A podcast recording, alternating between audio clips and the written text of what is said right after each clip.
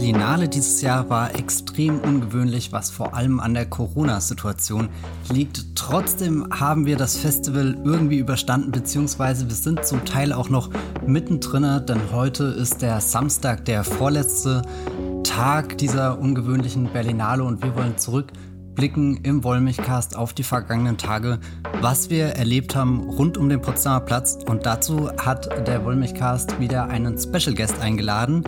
Ich begrüße den Michael. Hallo Michael.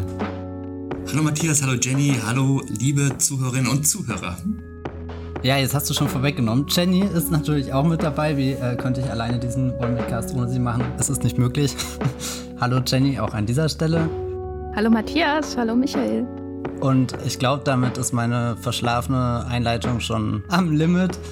Ohne äh, weitere Faxen zu machen, wünsche ich euch ganz viel Spaß mit dieser Ausgabe. Wir werden ein bisschen über die Filme sprechen, die wir gesehen haben, einen Fokus auf den Wettbewerb legen, andere äh, Sektionen durchgehen und am Ende auch noch Geheimtipps aussprechen. Also schnappt euch am besten einen Notizblock, damit ihr aufschreiben könnt, was ihr in den nächsten Wochen, Monaten, wer weiß, Jahren nicht verpassen dürft, sollte es jemals seinen Weg zu uns nach Deutschland finden oder von wo auch immer ihr gerade zuhört. Viel Spaß!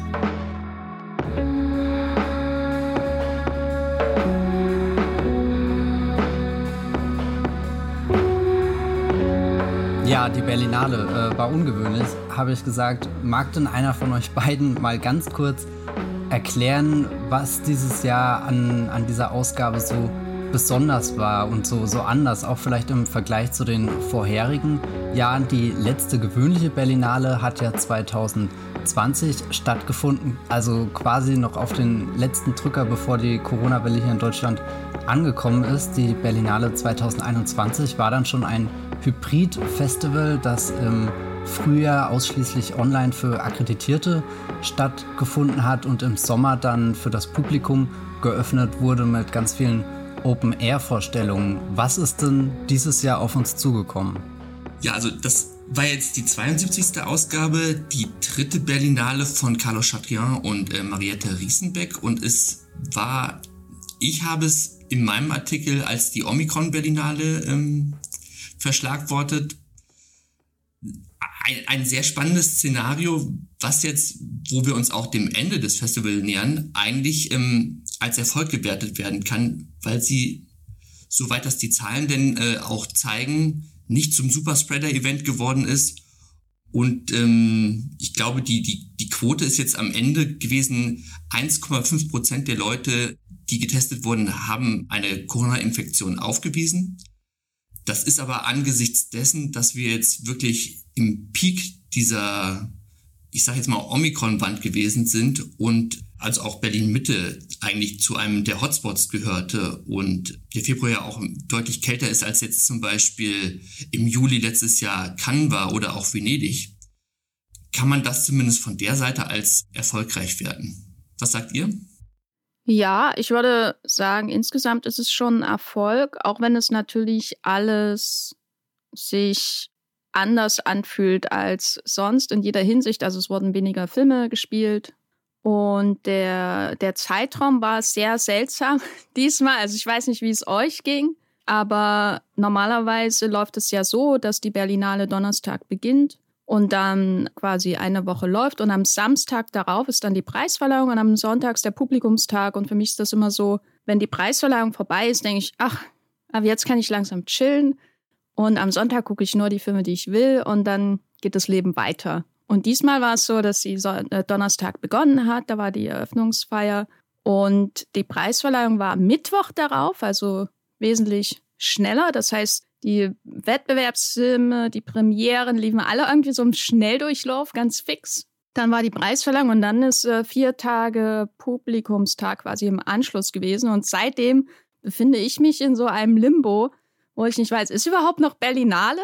Also ich gucke die Filme, aber ich sehe kaum ähm, noch Pressemenschen. Die, die, das Pressezentrum ist zu, die Gewinner sind durch und man schaut irgendwie und denkt, wird hier was für mich als Pressemensch hat, das ist einfach eine andere Erfahrung, äh, verlängert, was eigentlich schon vorbei ist. Also es ist sehr, sehr seltsames Gefühl, aber insgesamt muss ich schon sagen, dass ich zufrieden bin, auch wenn ich immer noch nicht verstehe, warum es keine Online- äh, parallele Online-Sektion gibt, weil äh, man muss schon sagen, es wird halt auch einfach wenig drüber geredet, ne, über die Berlinale so, so international. Und man freut sich, wenn man mal wieder eine Hollywood Reporter Review zu irgendeinem Film sieht, die drei Tage zu spät kommt. Matthias, wie ging's dir? Also dein Limbo-Gefühl kann ich für wirklich gut nachvollziehen. Einerseits mochte ich, dass das Festival am Anfang so rasant gestartet ist und ich wirklich keinen Tag hatte, wo ich dachte, oh, da muss ich jetzt irgendwie durch, bis das nächste Highlight kommt. Also so rein von, wie ich mir mein Programm zusammengestellt habe und da habe ich dieses Jahr gar nicht viel konstruiert, sondern einfach auf mich zukommen lassen, so von Tag zu Tag geplant. Das habe ich auch noch nie gemacht und da hat sich dann eigentlich immer am Ende ein, ein sehr schönes Programm von drei, vier Filmen ergeben. Habe ich jetzt auch nicht so viele geschaut wie in vorigen Ausgaben, wo ich manchmal versucht habe, an die sechs Filme unterzubringen. Da dachte ich, kann man dieses Jahr, also wenn, wenn, mal eine entspannte Berlinale möglich ist, dann vielleicht dieses Jahr und zu großen Teilen, auch wenn ich hier eigentlich schon wieder komplett am Ende meiner Kräfte bin, muss ich sagen, war das eine entspannte Berlinale, weil du frühest um 7.30 Uhr gemütlich dein Online-Ticket gebucht hattest, du musstest noch nicht äh, in der Presseschlange anstehen, weiß nicht, das, das hat einfach so, so ein paar grundlegende Kräfte gespart. Ich bin auch in viele Vorstellungen wirklich so eine Minute vor Beginn reingestolpert und die waren halb besetzt. Bei vielen habe ich mitgekriegt, dass das sich immer traurig anfühlte. Ich ehrlich gesagt habe das sehr genossen, dass die, dass nicht so eine, so eine ultranervöse Anspannung im Kino war. Plus wir haben ja noch diesen Omikron-Faktor. Da bin ich froh für jeden Sitz Abstand, der irgendwie zwischen mir und den Menschen um mich herum ist. Aber ja, mit diesem Mittwoch hat das Festival dann auch für mich seinen Höhepunkt erreicht gehabt und, und jetzt so seit zwei, drei Tagen stolper ich ein bisschen verloren rum. Ich finde auch schön, dass du gesagt hast, sind da überhaupt noch andere Journalisten? Also die, dieser Gemeinschaftsgedanke ist sofort weggebrochen. Ich habe mich auch, glaube ich, seit Donnerstag mit keinem Menschen mehr groß unterhalten über was ich gesehen habe, sondern äh, ja, ich, ich tiger da so vor mich hin, sitz in einem Film und dann plötzlich im nächsten und dann hole ich mir irgendwie beim Bäcker ganz traurig allein ein Brötchen und esse das. ja, zwischendrin habe ich schon kurz überlegt, naja, vielleicht doch mal tot auf die Mine schauen. und dann dachte ich, nee, Matthias, da hast du jetzt die nächsten, keine Ahnung, fünf Wochen dafür Zeit und und es ist ja nicht so, als wäre das Programm schlecht, da habe ich überhaupt nicht das Gefühl, sondern ich habe selbst jetzt noch äh, Filme auf dem Zettel, auf die ich mich richtig freue. Und da kann ich mich auch schon an Berlinalen erinnern, wo ich die letzten zwei Tage eigentlich nur damit verbracht habe, willkürlich irgendwas zu schauen, was halt gerade noch so sich angeboten hat. Plus äh, Retro, das ist das Einzige, was ich dieses Jahr irgendwie komplett zurückgefahren habe. Irgendwie, weil mich auch gerade vieles reizt von dem, was Neues. Ich glaube, das ist gerade einfach nur so eine persönliche Stimmung. Aber ja, was, was mir am meisten fehlt, ist irgendwie dieser, dieser Ort irgendwie. Also das Festival hat gerade keinen Ort mehr für mich. Ich fahre eigentlich nur noch in U-Bahn hin und her und nutze zwischendrin das gute BVG-WLAN. Aber ich hätte gern wieder den kalten, warmen Boden des Hyatts unter mir, äh, sitzt da an die Wand gekauert mit meinem Laptop und schreibt, das ist, das ist tatsächlich einer der, der wichtigsten Berlinale Orte für mich, auch wenn das eigentlich unfassbar ist. Aber da fühle ich mich irgendwie am zuhausesten, wenn es nicht gerade direkt um die Filme im Kino geht. Ich hätte zwei Anmerkungen zu euren Aussagen. Zum einen zu Jenny, weil sie ja gesagt hat, warum hat man die Berlinale nicht als hybrides Festival stattfinden lassen? Das ist ja so in den letzten zwei Jahren Usus geworden. Ich würde sagen, es wurde vor allem deswegen gemacht, weil dann fast keiner zur Berlinale gekommen wäre. Das ist nämlich auch ein Aspekt, dass man ja die Leute dann auch vor Ort haben will, denn es ist ja auch sehr bequem geworden über die letzten zwei Jahre, alles aus seinem Wohnzimmer herausschauen zu können. Und es wäre, glaube ich, wahrscheinlich dann auch noch weniger attraktives Filmmaterial in den Wettbewerb gekommen, wenn man das so gemacht hätte, vermute ich. Und ähm, zu Matthias Aussage, dass es die entspannteste Berlinale für ihn dieses Mal gewesen ist, kann ich nur sagen, bei mir äh, war es das Gegenteil weil ich wahrscheinlich aber auch den Ehrgeiz hatte, sehr zeitnah zu den Embargos, die teilweise aber auch sehr herausfordernd waren, mitten im Tag oder irgendwie zu nachtschlafender Zeit um 22 Uhr oder 22.30 Uhr, dann auch die wichtigsten Wettbewerbsfilme punktgenau besprechen zu können. Also vor allem den Eröffnungsfilm, die beiden deutschen Beiträge, die, den Schweiz, die beiden Schweizer Filme und den Österreicher.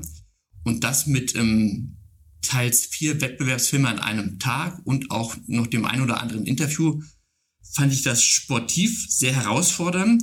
aber bin eigentlich sehr glücklich, dass das alles am Ende doch auch so geklappt hat. Ich bin nämlich auch davon ausgegangen, bin ich bin tendenziell eher Pessimist, was das Leben angeht und dachte eigentlich auch so, am zweiten Tag haut's mich sowieso raus. Dann werde ich positiv getestet und dann versuche ich auf dem European Filmmarkt noch irgendwelche Screener zu bekommen, um wenigstens halbwegs die Berichterstattung aufrechterhalten zu können. So ein bisschen wie bei Squid Game hatte ich mir das vorgestellt in den Pressevorführungen, dass am Ende irgendwie am zweiten Tag nur noch ein Drittel der Presseleute da sitzen und so. Aber es ist, es ist doch deutlich besser geworden, als ich es mir vorgestellt habe.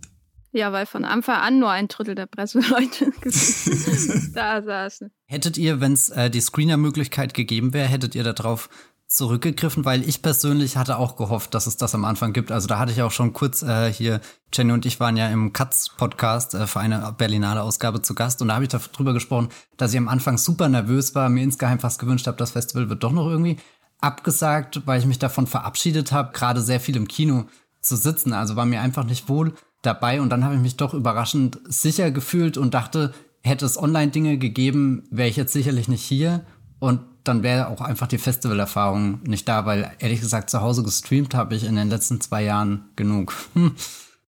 Also ich glaube, am Anfang hätte ich es mir für mich persönlich auch gewünscht, weil ich schon die Erwartung hatte oder die Befürchtung, dass so das Schlimmste, was ich mit der Berlinale assoziiere, abgesehen vom Wetter, wieder auftritt, nämlich dieses Presswurstartige Hineinquetschen in den Kinosaal. Das war aber gar nicht. Also das ist das, wovor ich eigentlich durchaus eine Angst hatte in dieser Pandemiesituation, die, wenn man sich da im, im Cinemax am Potsdamer Platz vor äh, gleichzeitig Kino 6, 5, äh, was weiß ich, was da alles auf einer Ebene ist, wenn sich da dann die Schlangen bilden, das ist für mich immer super unangenehm und natürlich im Kontext einer Pandemie wäre das noch unangenehmer gewesen, aber das gab es ja, zumindest habe ich es nicht erlebt, ähm, gar nicht, sondern man konnte eben so reintröpfeln und hatte immer schön Sitzabstand zu den anderen. Und äh, ich habe noch ein paar Screener rumliegen aus anderen Sektionen und die habe ich jetzt in der Zwischenzeit auch noch nicht geschaut. Die schaue ich wahrscheinlich morgen, weil morgen habe ich kaum Karten bekommen. Die waren sehr schnell ausverkauft. Also es ist jetzt nicht so, dass ich jetzt gesagt hätte, nein, jetzt gehe ich nicht ins Kino, ich setze mich zu Hause hin und schaue diesen Film mit einem Screener, wo am schlimmsten Fall noch meine E-Mail-Adresse irgendwie leuchtet oder so. Also das hätte ich jetzt auf jeden Fall nicht gemacht. Michael, wie ist es bei dir? Ich fand es, es war eben, das war ja auch das Motto, dass das Kino gefeiert werden sollte. Es wurde natürlich ein bisschen überbetont in, in jeder Rede, die gehalten wurde und von, von jedem Filmemacher, der gefragt wurde. Aber ich fand schon, dass es dann vor allem auch für den Wettbewerb sehr wichtig war, dass man die Filme dann auch im Kino sehen konnte. Das war ja jetzt 2021 bei diesem digitalen März-Presse-Event überhaupt nicht gegeben.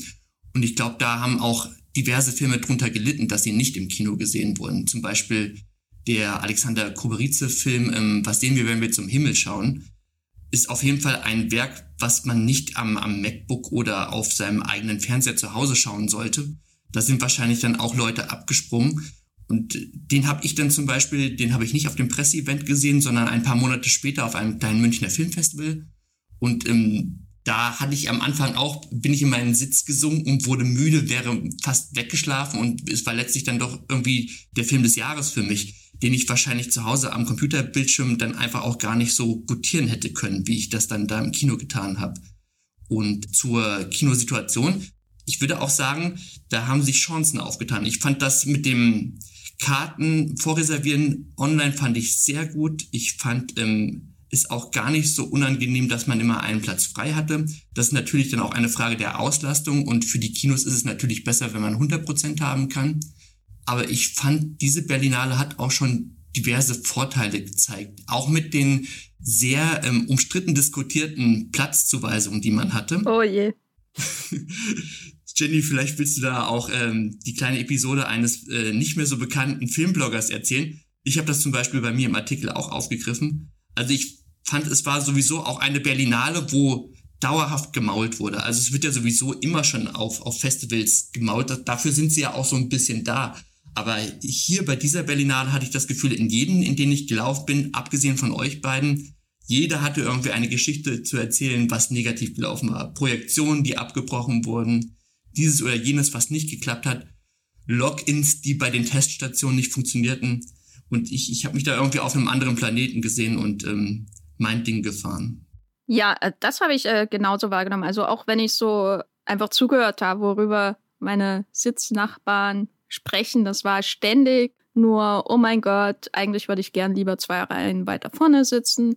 Oh mein Gott, dies, oh mein Gott, das. Und ja, bei manchen Menschen kann ich es verstehen, vor allem zum Beispiel kleineren Menschen mhm. oder so, die, die dann eben irgendwie über riesige Köpfe vor sich schauen müssen und so weiter. Es gibt sicherlich für alles irgendwie auch ähm, nachvollziehbare Begründungen für die Wut, die da teilweise geäußert wurde, auch sehr laut. Aber ich persönlich fand das alles ziemlich chill.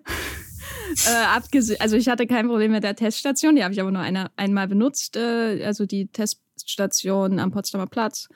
Und ich wurde auch nur einmal von einer geschlossenen Notausgangstür begrüßt während wir da rausgelotst wurden. Also das, es gab natürlich schon hier und da so ein paar Problemchen, aber insgesamt lief es doch sehr flüssig. Aber ja, ich meine, was dann bleibt, ist eben dieser, dieser legendäre Moment in einer der PVs im Berlinale Palast, wo ich Zeuge war, äh, was ich mit meinem Handy auch abgefilmt habe. Ich fühlte mich ja. auf einmal wie eine Internet-Personality, äh, aber ja, wo Alex Billington von First Showing vorne auf die Bühne gegangen ist vor dem Beginn des Films und gesagt hat, ja, hier diese automatische Platzzuweisungsdiskriminierung.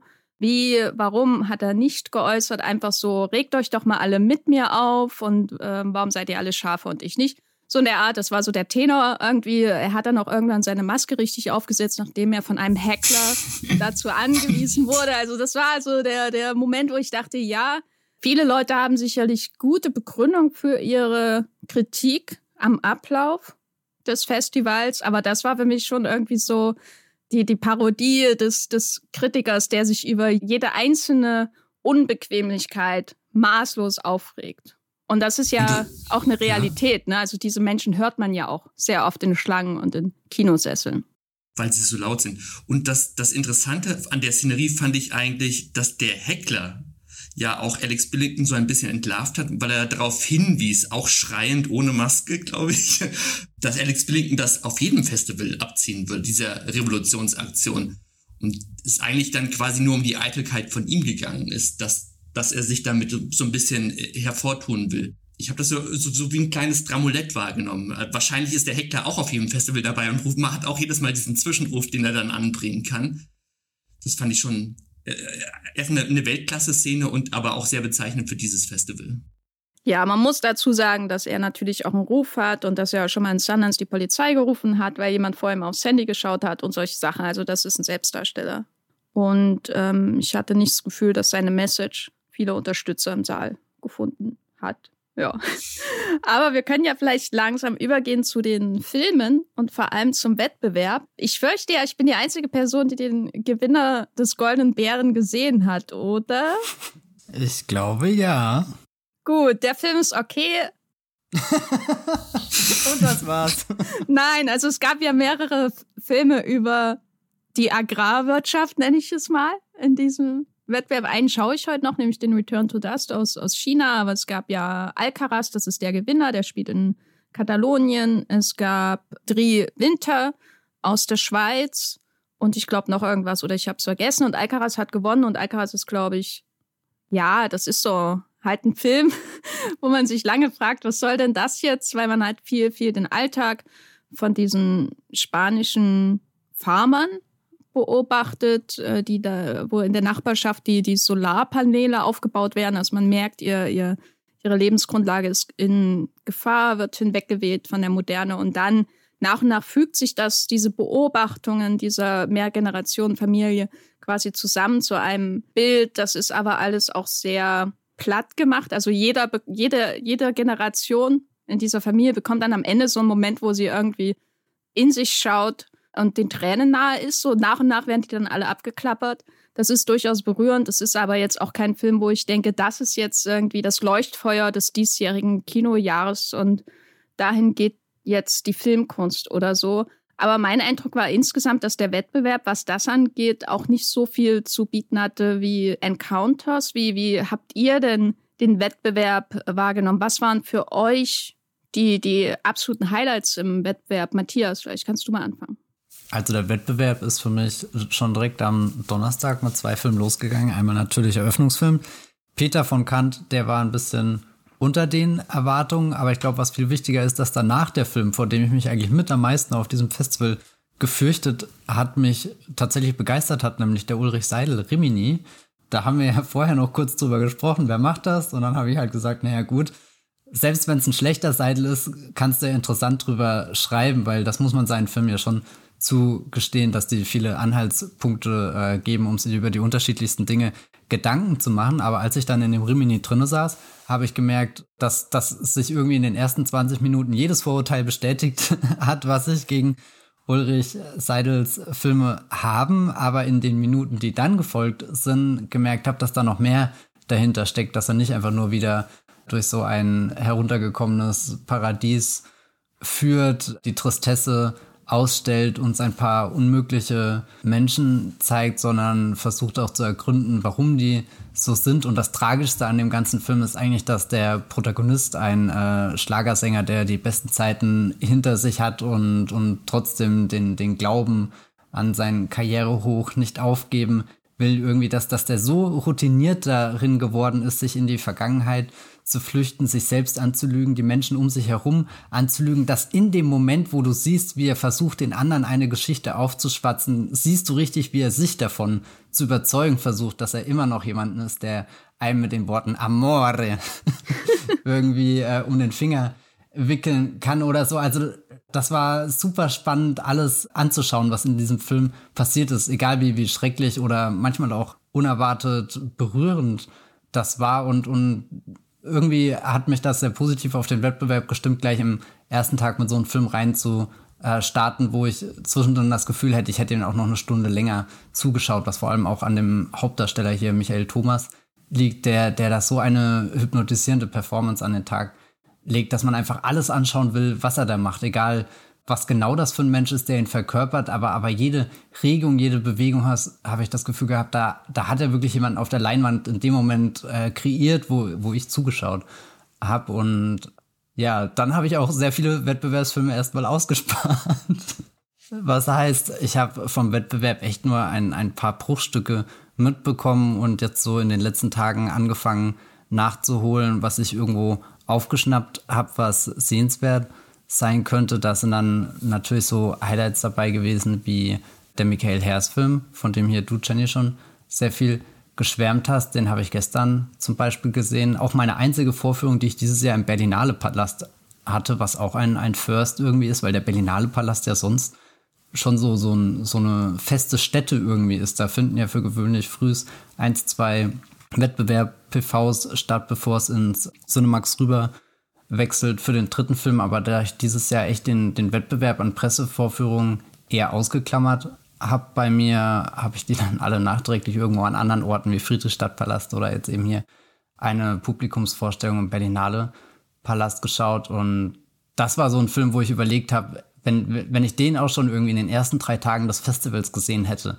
da hätten sich ja meine Gedanken total in den reingebissen, weil ich jetzt merke, seitdem ich ihn gestern gesehen habe, beschäftigt er mich Total. Und das finde ich immer sehr, sehr faszinierend, wenn du siehst, dass so, so manche Filme, die ein Festival für dich bestimmen können, erst sehr spät auftreten. Und ich weiß gar nicht, ob das schlimm ist, weil dadurch habe ich dann zum Beispiel auch andere kleinere Entdeckungen davor gemacht. Zum Beispiel in Encounters gibt es da einen Film, über den ich später bestimmt noch mal ein paar Worte verliere, über den ich auch seitdem drüber nachdenke, obwohl ich den davor nicht mal auf den Schirm hatte. Das war eher so, so ein purer Zufall, dass ich den geguckt habe. Ja, was sind dann eure Wettbewerbsbegegnungen gewesen?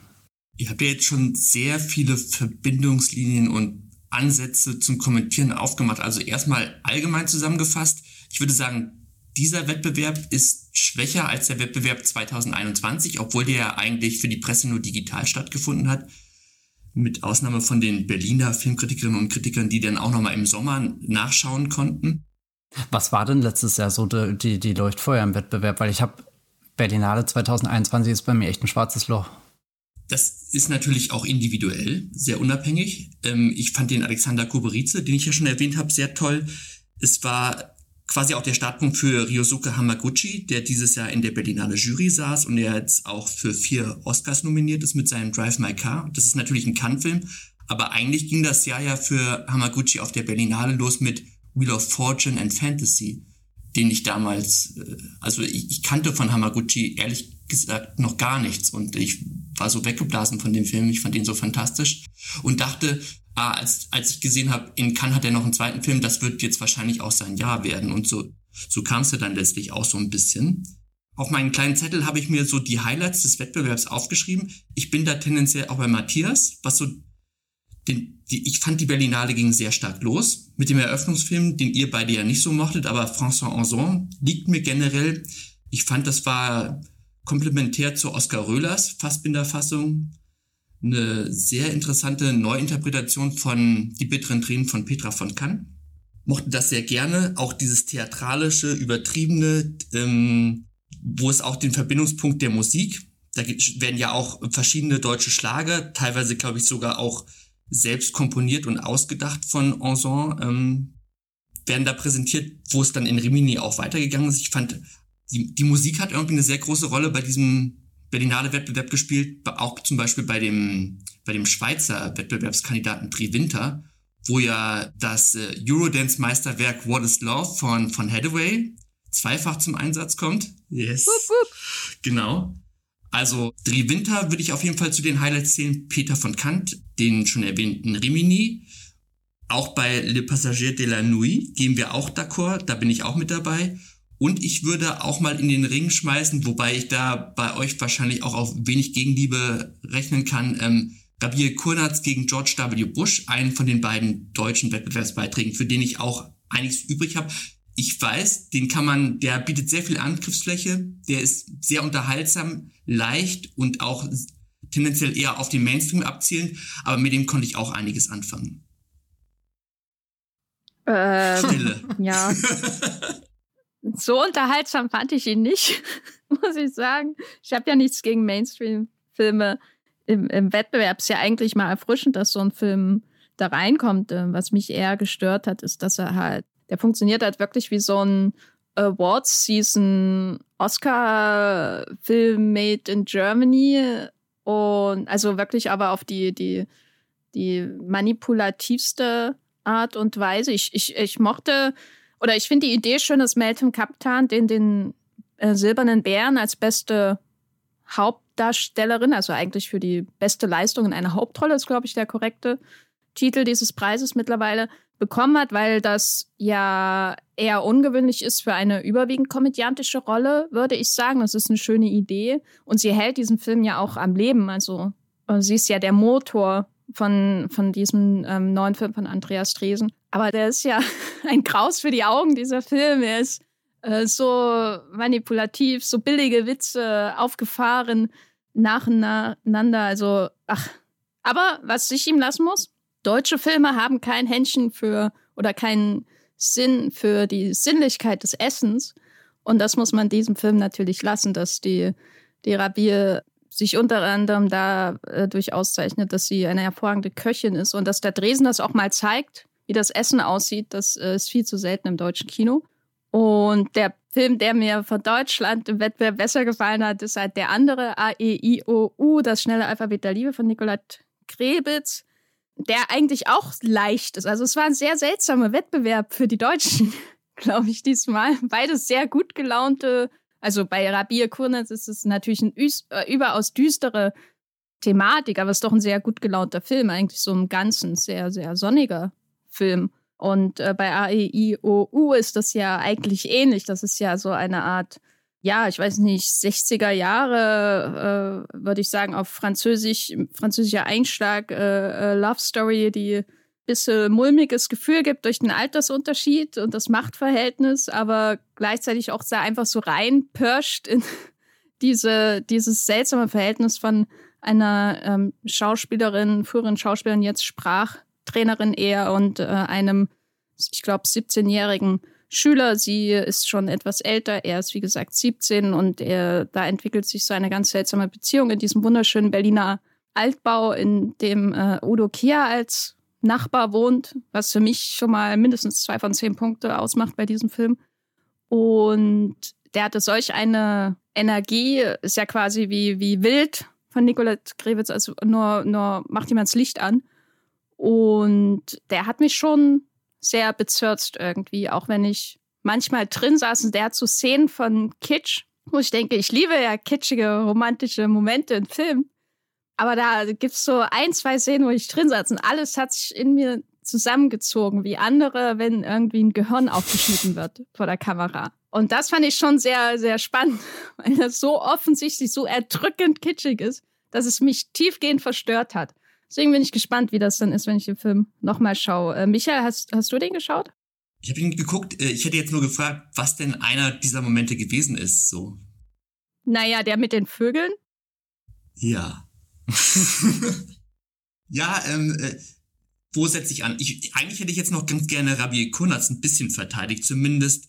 Ich glaube, du hast dich auch ein bisschen, ein bisschen abfällig auf Twitter über den Drehbuchpreis für Laila Schieler geäußert. Da möchte ich auch nochmal dagegenhalten, weil ich glaube, von der Konstruktion des Drehbuchs ist es auf jeden Fall ein sehr intelligenter Ansatz. Die Geschichte von Murat Kunatz, der jahrelang unschuldig ähm, in diesem Käfig da in Guantanamo eingefecht wurde von den Amerikanern, diese Geschichte aus der Perspektive der Mutter zu erzählen. Das war eine sehr kluge Entscheidung, weil man diese Perspektive in den Medien auch fast noch gar nicht mitbekommen hat. Und es ist ähm, emotional ist es sehr klug, weil man sofort ähm, die Figur versteht, die Emotionen, warum die Mutter ihren Sohn da wieder rauskommen kann, da kann sich jeder mit identifizieren. Und deswegen hat der Film auch bei mir von Anfang an funktioniert, obwohl ich auch diese sehr leichten Comedy-Elemente fast, fast zu unterhaltsam fand, vor allem dafür, dass es ein, ein Wettbewerbsfilm bei der Berlinale war, wo man ja auch eher auf Grimmiges eingestellt ist.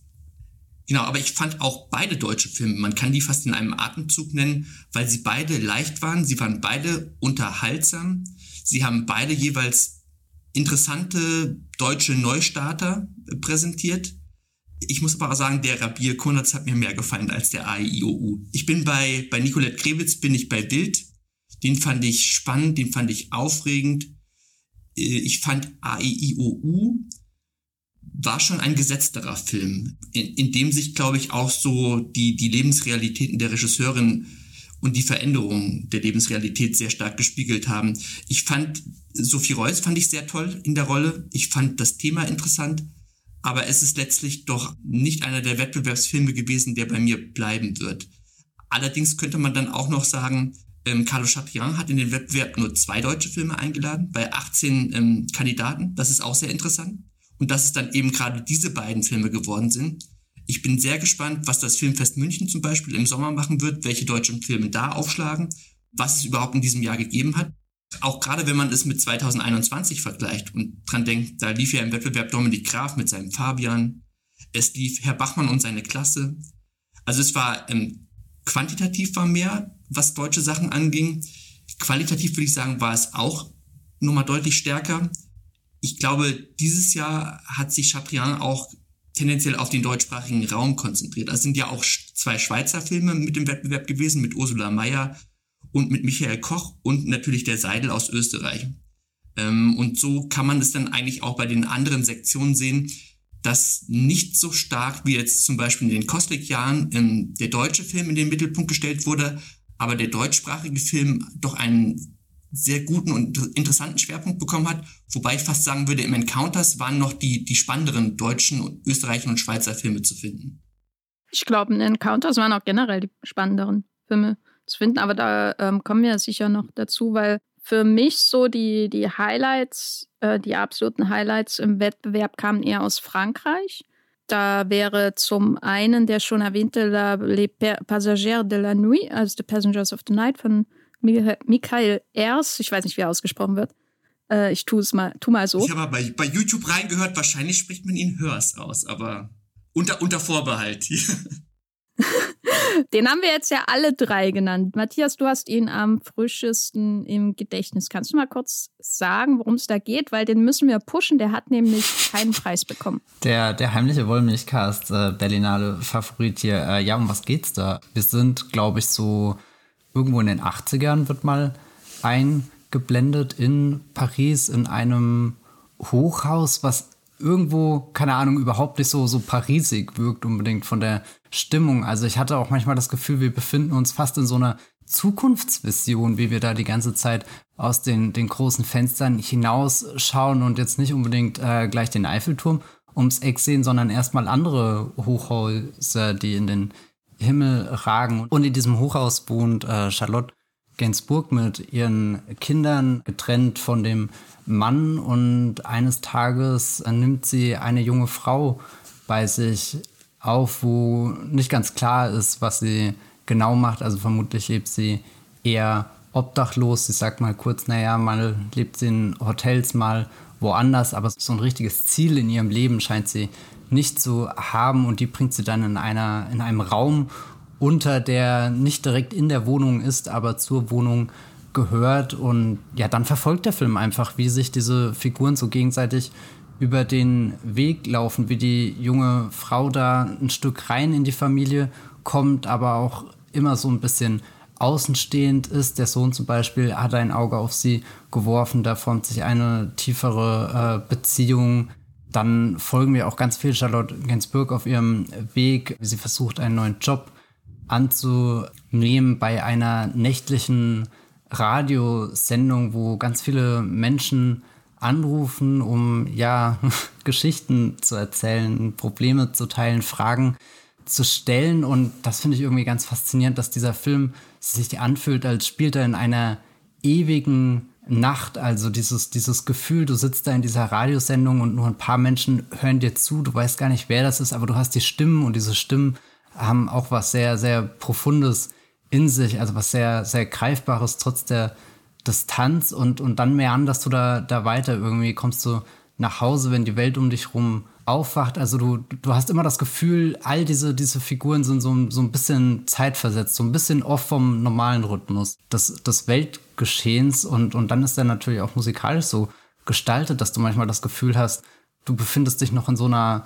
Traumwelt, irgendwie ein, ein Klangteppich, der, der unter all dem liegt, der dich abtrennt von, von dem, was um dich rum passiert und irgendwie so der, der, einer der, der echtesten Orte, den du dann außerhalb des Apartments kennenlernst, ist das Kino, was mehrmals aufgesucht wird, auch irgendwie gleich mit so einem Gedanken mit, das ist ein Ort, an dem wir unbedingt rein müssen, auch wenn wir jetzt nicht Karten dafür bekommen. Die Vorstellung hat schon angefangen, natürlich auch ein sehr schöner Spiegel zum täglichen Leben eines Journalisten auf der Berlinale, der versucht, die Deadline für das Screening hinzukriegen, weil eine Minute später kein Einlass mehr ist. Da habe ich mich sehr äh, gesehen gefühlt in diesem Augenblick. Aber es gibt auch Wege, trotzdem noch an die Filme zu kommen, das auf der Leinwand zu erleben, nämlich zum Beispiel durch die Hintertür reingehen. Wie oft habt ihr schon jemanden einen Zettel durch die Tür geschoben und geschrieben, 21 Uhr, Sony Center, Indiana Jones?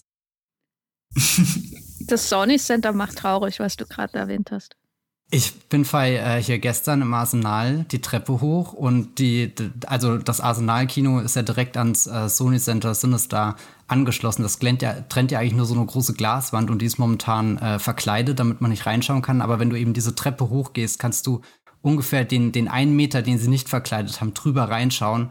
Und dieser ganze lange, schöne Gang mit dem Taxi-Driver-Drehbuch, äh, der wird gerade, äh, wie sagt man, zerstört. also sie, sie reißen da wirklich, äh, also bereiten alles auf den Umbau vor. Da, da stand ich gestern fünf Minuten verloren, habe da in diese in diesen Raum hineingeschaut, wo ich jetzt seit zwei Jahren nicht mehr drin war. Da war wirklich ein einziger Bauarbeiter mit so einer gelben Warnweste, der da entlang gelaufen ist, irgendwie Kabel lagen rum, die, die schön glänzenden oder diese, diese, dieses dunkle Schwarz, was da immer an den Wänden war, ist alles mittlerweile weg, boah, da ist in mir wirklich nur was gestorben. Aber das ist jetzt komplett off-topic. ja, wir reden hier vom Cinestar am Sony Center, was geschlossen wurde, dem wir alle nachtrauen. Und wir haben da sicherlich auch viele nostalgische Gefühle, die wir mit diesem Film verbinden, was natürlich wieder eine perfekte Zurückleitung zu äh, The Passengers of the Night ist. Ähm Fand ich übrigens einen sehr guten Artikel von dir beim Movie Pilot über die Nostalgie in dem Film. Ja, irgendwie muss man den ja den Menschen aufzwingen, diesen Film. er ist wirklich für mich der beste, den ich dieses Jahr bei der Berlinale gesehen habe. Ich hatte auch hohe Erwartungen, weil ich äh, diesen Film Amanda, der glaube ich in Venedig lief, war das Venedig? Mhm. War Venedig. Äh, genau, von, von demselben Regisseur schon. Der hat mich, da hatte ich ja, da wusste ich ja eigentlich gar nichts drüber, außer dass es so eine Beschreibung bei Screen gab. Ich lese mir immer den Screen Festival Guide vor durch die verschiedenen Sektionen und von, von Screen International und da gab es so eine Beschreibung, die klang irgendwie interessant, da könnte was drin sein. Dieser Regisseur ist up and coming, den, den muss man irgendwie auf dem Schirm haben. Da bin ich in Amanda gegangen, wurde komplett weggeblasen. Wir hatten, glaube ich, auch einen Podcast damals zu dieser Ausgabe von Venedig hier beim Wollmilchcast. Könnt ihr gerne suchen. Ich glaube, es war 2019 oder 18, na, ja, irgendwie so. Und ich hatte große Erwartungen und dann bin ich in diesen neuen Film von ihm hineingegangen, der ja durchaus in eine andere Richtung geht, aber irgendwie auch nicht, weil es in beiden Filmen um so einen massiven Umbruch in einer Familie, grob gesagt, geht. Denn in Amanda hatte das ähm, natürlich zutiefst tragische Hintergründe und hier es steht am Anfang eben, dass die Ehe scheitert von Charlotte äh, Gainsbourgs Figur, dass der Vater diese Familie einfach im Stich lässt, dass sie alle quasi jetzt durchbringen muss und gleichzeitig ja auch ständig dieses Gefühl vorherrscht, ja, die, die Kinder sind ja auch bald aus dem Haus. Irgendwie verändert sich alles. Mich hat das sehr stark, muss ich sagen, an einen meiner absoluten Lieblingsfilme aller Zeiten erinnert, nämlich äh, Der Leopard von Lucchino Visconti, der in einer ganz anderen Zeit spielt, aber der ebenso dieses Gefühl aufbringt, dass man dabei zuschaut, wie sich eine Familie, eine Ära, irgendwie, wie die perfekt rekreiert wird und gleichzeitig klar ist, das ist alles im Verschwinden begriffen. Und das ist eigentlich schon alles, was ich dazu sagen möchte. Das ist ein wunderschöner Film, der auch irgendwie traurig und bittersüß ist und für mich auf jeden Fall das Highlight dieses Jahres. Und dafür ist der Podcast eigentlich schon für mich schon gelaufen. Aber ja, Michael, dir hat er ja auch gefallen. Du kriegst ja in die höchste Kategorie mit der Leopard. Ähm, ich ähm, muss jetzt ein kurzes Geständnis machen. Ich habe einen Fehler begangen auf dem Festival. Ich habe einem Kollegen, der eigentlich einen Encounters-Film schauen wollte, gesagt, Michael Hörs, guter Mann, der Film davor, Amanda, hat mir sehr gut gefallen. Guck dir doch lieber den Wettbewerbsfilm an. Und ähm, als ich den, den Kollegen danach wieder getroffen habe, war er kreidebleich. und, und, und schwer gezeichnet von dem Film und ähm, ließ dann eine Litanei über, über die Schwächen und ähm, vor allem auch über den Wettbewerb, der solche Filme halt auch in diesem Jahr besonders immer wieder in den Mittelpunkt gestellt hätte, über Familiengeschichten und Privatistisches und so. Und umso mehr er über den Film äh, ablederte, um, umso mehr ähm, kam da bei mir eigentlich die Liebe zu dem Werk durch, weil ich eigentlich alles komplett anders gesehen habe. Es, es tat mir halt sehr leid, dass ich den, den, den armen Mann da in, in, das, in das Werk reingezogen habe, aber wer weiß, vielleicht in der Zukunft irgendwann wird es nochmal wichtig für ihn sein, dass er das, dass er den gesehen hat. Ich habe in meinem Text Michael Hörst zusammen mit Guillaume Braque, der von mir auch ein sehr geschätzter französischer Regisseur der letzten Jahre gewesen ist, zu so einer Art kleinen Nachfolgewelle der Nouvelle Vague zusammengefasst. Ich finde, das ist, mh, hm, kann man fast ein bisschen miteinander vergleichen, wobei die Nouvelle Vague, die waren dann auch, was das Stilistische anging, größere Brecher der Regeln das hat man bei den beiden jetzt nicht so, aber was beide, also Brack und auch Hörs, vereint, ist so ein bisschen das Finden der Poesie zwischen den Zeilen beim, beim Alltag, den sie schildern. Ich finde, das ist auch jetzt bei, bei dem Film sehr, sehr schön zu sehen. Also da weiß ich gar nicht, wo ich mit dem Schwärmen anfangen und aufhören soll. Also ich äh, weiß nicht, äh, im, im Kino, äh, habt ihr mitbekommen, welcher Film da gelaufen ist? Das war der äh, Romea Mondfilm. Warte, ich habe den Titel gerade nicht. Vollmondnächte lief da. Vollmondnächte. Genau. Und ähm, eigentlich wollten die an einen anderen Film gehen und sind dann ja unabsichtlich. Wollten sie Paris, Texas von Wim Wenders sehen? Ich weiß es gar nicht. Aber auf jeden Fall landeten sie dann in Vollmondnächte und, und schwärmen dann noch äh, Ewigkeiten danach. Und Vollmondnächte von Romea ist wirklich einer meiner absoluten Lieblingsfilme. Den habe ich auch erst vor einigen Jahren entdeckt. Und es gibt ja auch gewisse Parallelen zu dem Passagers de la Nuit Film, ähm, was, was auch den Umgang mit Figuren angeht.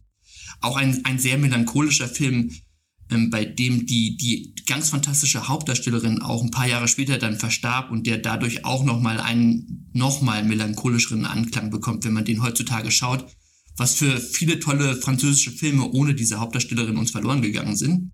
Pascal Auchier, oder? Ja, genau, ja. Und, und, sie sieht auch ein bisschen so aus wie die, äh, die junge Frau in Les Passagers de la Nuit.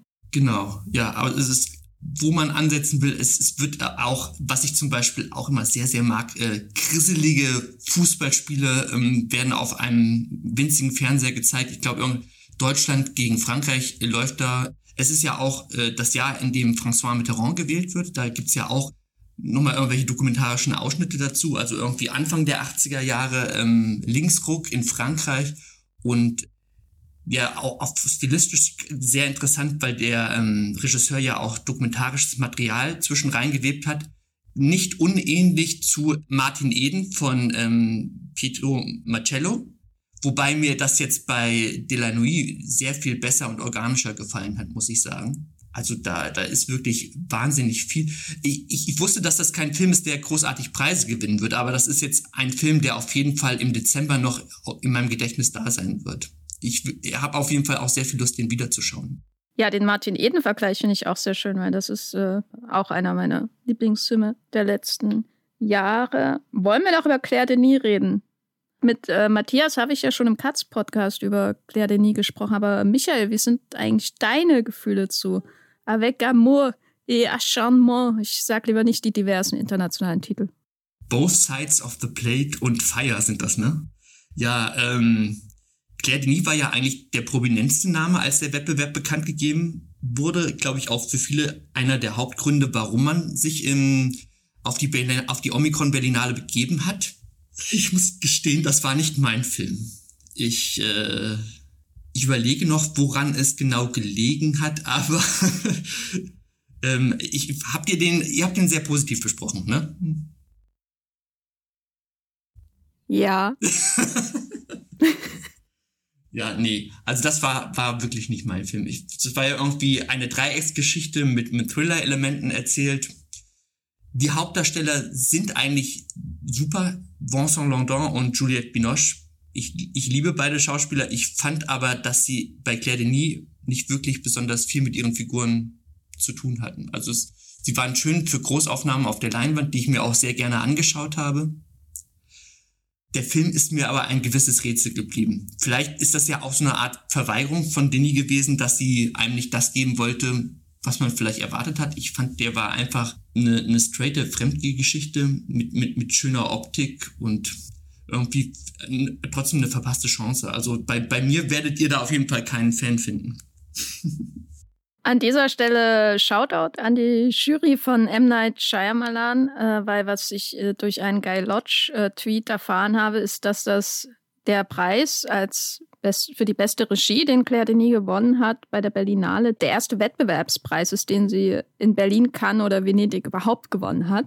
Worauf ich hin ich erstmal schlucken musste, als ich das gelesen habe. Ich meine, ihre Beziehung zu Cannes ist ja weithin bekannt, aber dass sie da auch in Venedig ignoriert wird und wurde, ähm, das macht schon irgendwie traurig. Aber Matthias, der Claire Denis, der lief ja relativ früh im Festival. Ist der bei dir dann noch irgendwie im Kopf rumgefleucht? Hat sich dein Bild von diesem Film noch verändert?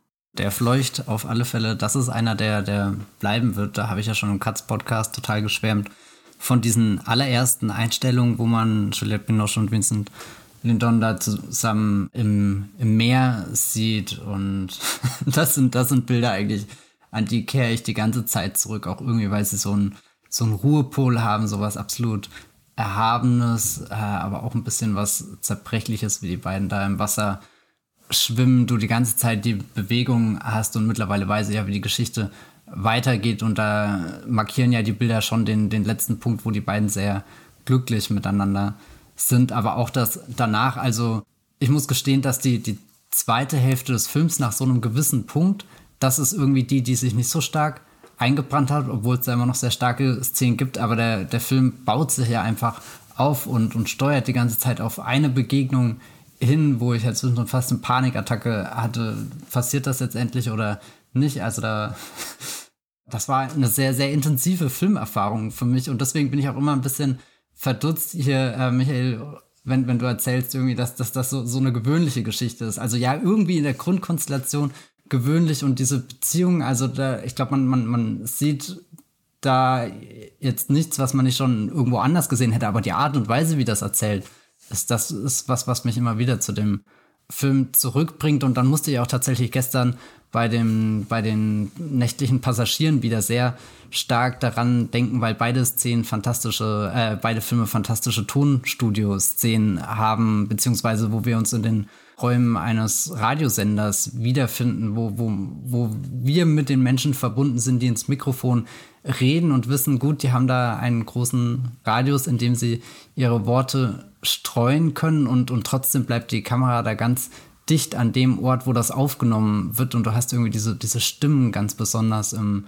Ohr und außenrum herrscht so eine ungewöhnliche Stille, das, weiß nicht, hat mich wieder zurückgeworfen direkt in den Claire Denis-Film, auch wenn die an sich sehr unterschiedlich sind. Aber das ist auf alle Fälle einer, der für mich bleiben wird, definitiv einer der besten Filme des Festivals. Mich ärgert es zwar irgendwie auch ein bisschen, dass das so, so obvious ist mit, äh, Michael hat ja ganz richtig gesagt, Claire Denis war der größte Name und sicherlich für viele ein Grund, überhaupt zu Berlinale zu kommen. Also so, wenn es einen, einen Star im Wettbewerb gab. Gut, für mich ist natürlich auch noch Hong Sang-soo, der dieses Jahr wieder mit einem schönen kleinen Film ähm, vertreten war, noch so, so ein zweiter großer Name gewesen. Nee, aber ansonsten weiß nicht, hat mir das große Freude bereitet, den, den Film. Ich glaube, das ist auch mein erster Denis-Film, den ich so richtig in einem Festival-Kontext jetzt mitkriege. Vielleicht liegt es auch daran, dass der da jetzt schon einen besonderen Platz in meinem Herzen eingenommen hat. Aber ich bin, bin unglaublich froh, dass der Teil von diesem Wettbewerb war und ja. Weil, Jenny das jetzt auch so betont hat, dass Claire Denis noch nie einen großen Preis auf einem großen Festival gewonnen hat, ist mir das jetzt auch erst nochmal bewusst geworden dass dieser Regiepreis der Berlinale Jury ja auch so ein bisschen eine Konsensentscheidung sein kann. Wie jetzt ähm, Martin Scorsese für The Departed äh, den, den Oscar bekommen hat, obwohl das mit Abstand nicht sein bester Film ist. Oder auch ähm, aber jetzt spielst du das aber wieder runter. Bong, oder also Bong Joon-ho für Parasite, der ja auch mit Abstand nicht sein bester Film ist. Also, ähm. ich, würde, ich würde das anders begründen. Und zwar meinem Eindruck nach sind die Berlinale Juryentscheidungen dieses Jahr sehr auf konventionelle, sag ich mal, Filme äh, fixiert. Also anders kann ich mir nicht zwei Preise für Ravier Kunert äh, äh, erklären. Der Gewinner ist durchaus ein einfach ein konventioneller, ja, ein konventioneller, sozialrealistischer Film. Da ist nichts, was irgendwie dir, dir Haken ins Fleisch setzt, sage ich es mal so. Und dass Rimini nicht mal einen Darstellerpreis gewonnen hat, ist für mich auch ein Zeichen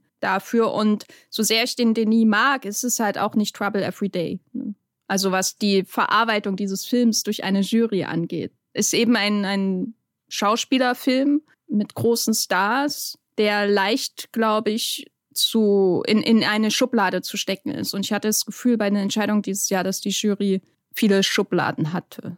Ich möchte mal ganz kurz sagen, The Departed ist ein Banger. Ist ein Banger was Positives oder was Negatives? Also es ist absolut positiv in diesem Kontext. Ja, der ist unterhaltsam, aber wenn man das, das Werk von Scorsese kennt, dann weiß man, das ist ja alles schon mal da gewesen. Und Stimmt, besser. der hätte erst mit Hugo was verdient. Das sagst du jetzt. aber äh, Micha, ich habe dir das Wort abgeschnitten. Wolltest du noch etwas äh, sagen? Ja, ich, ich hade mit mir, ob ich überhaupt die, die Entscheidung der Jury be be bewerten soll, weil ich habe mir die Preisverleihung live angeschaut und ähm, die fing eigentlich sehr schön an. Ähm, da wurde ja der, der Preis für den besten Erstlingsfilm vergeben, äh, sektionsübergreifend für, wir kommen ja auch später noch zu Encounters für Sonne von ähm, Kurtwin Ayub heißt die Frau. Ähm, da habe ich mich sehr gefreut und bei Encounters ging es eigentlich bei den Preisen wunderbar weiter und als dann der internationale Wettbewerb anstand und ähm, mein mit Lieblingsfilm des Wettbewerbs Winter nur eine besondere lobende Erwähnung erhielt, wusste ich schon, das werden nicht meine Preise werden. Und wenn man sich anguckt, ähm, wer jetzt alles gewonnen hat, ist ja auch sehr, sehr klar, also ich sage jetzt mal, als ähm, weißer männlicher Mann war bei dieser Preisverleihung nicht besonders viel zu holen. So, wenn man sich die Preise anguckt. Also auch der von dir erwähnte Rabbi Kunatz ist ja nicht für Andreas Dresen ausgezeichnet worden, sondern für das Drehbuch von Laila Stieler und für die Hauptdarstellerin. Beide Darstellerpreise wurden an Frauen vergeben. Die, die großen Preise gingen an Frauen. Und das finde ich auch völlig akzeptabel. Und es muss ja auch nicht immer der Film gewinnen, den man besonders gerne mag. Das, da, dafür ist, ist die Preisverleihung ja auch gar nicht da. Man nimmt das raus, was man mochte und kann sich darauf auch konzentrieren. Aber ein bisschen äh, zieht sich das doch auch durch die, die großen Preise des Wettbewerbs, finde ich. Wobei es diskutabel ist, ob äh, Rabi Kunatz eine Regie hatte. Ne? Aber wir können ja weitergehen. Ähm, und zwar zu Encounters und generell den anderen Sektionen. Und da würde ich einfach mal das äh, Feld äh, freimachen. Was war euer Lieblingsfilm oder was waren eure Highlights? Den anderen Sektionen, die ihr, die ihr unbedingt noch ähm, empfehlen möchtet? Oder gab es vielleicht sogar einen, der, der besser war als ein Wettbewerbsfilm? Also für mich ist da ganz klar, This Much I Know to Be True ist der beste Film der Berlinale.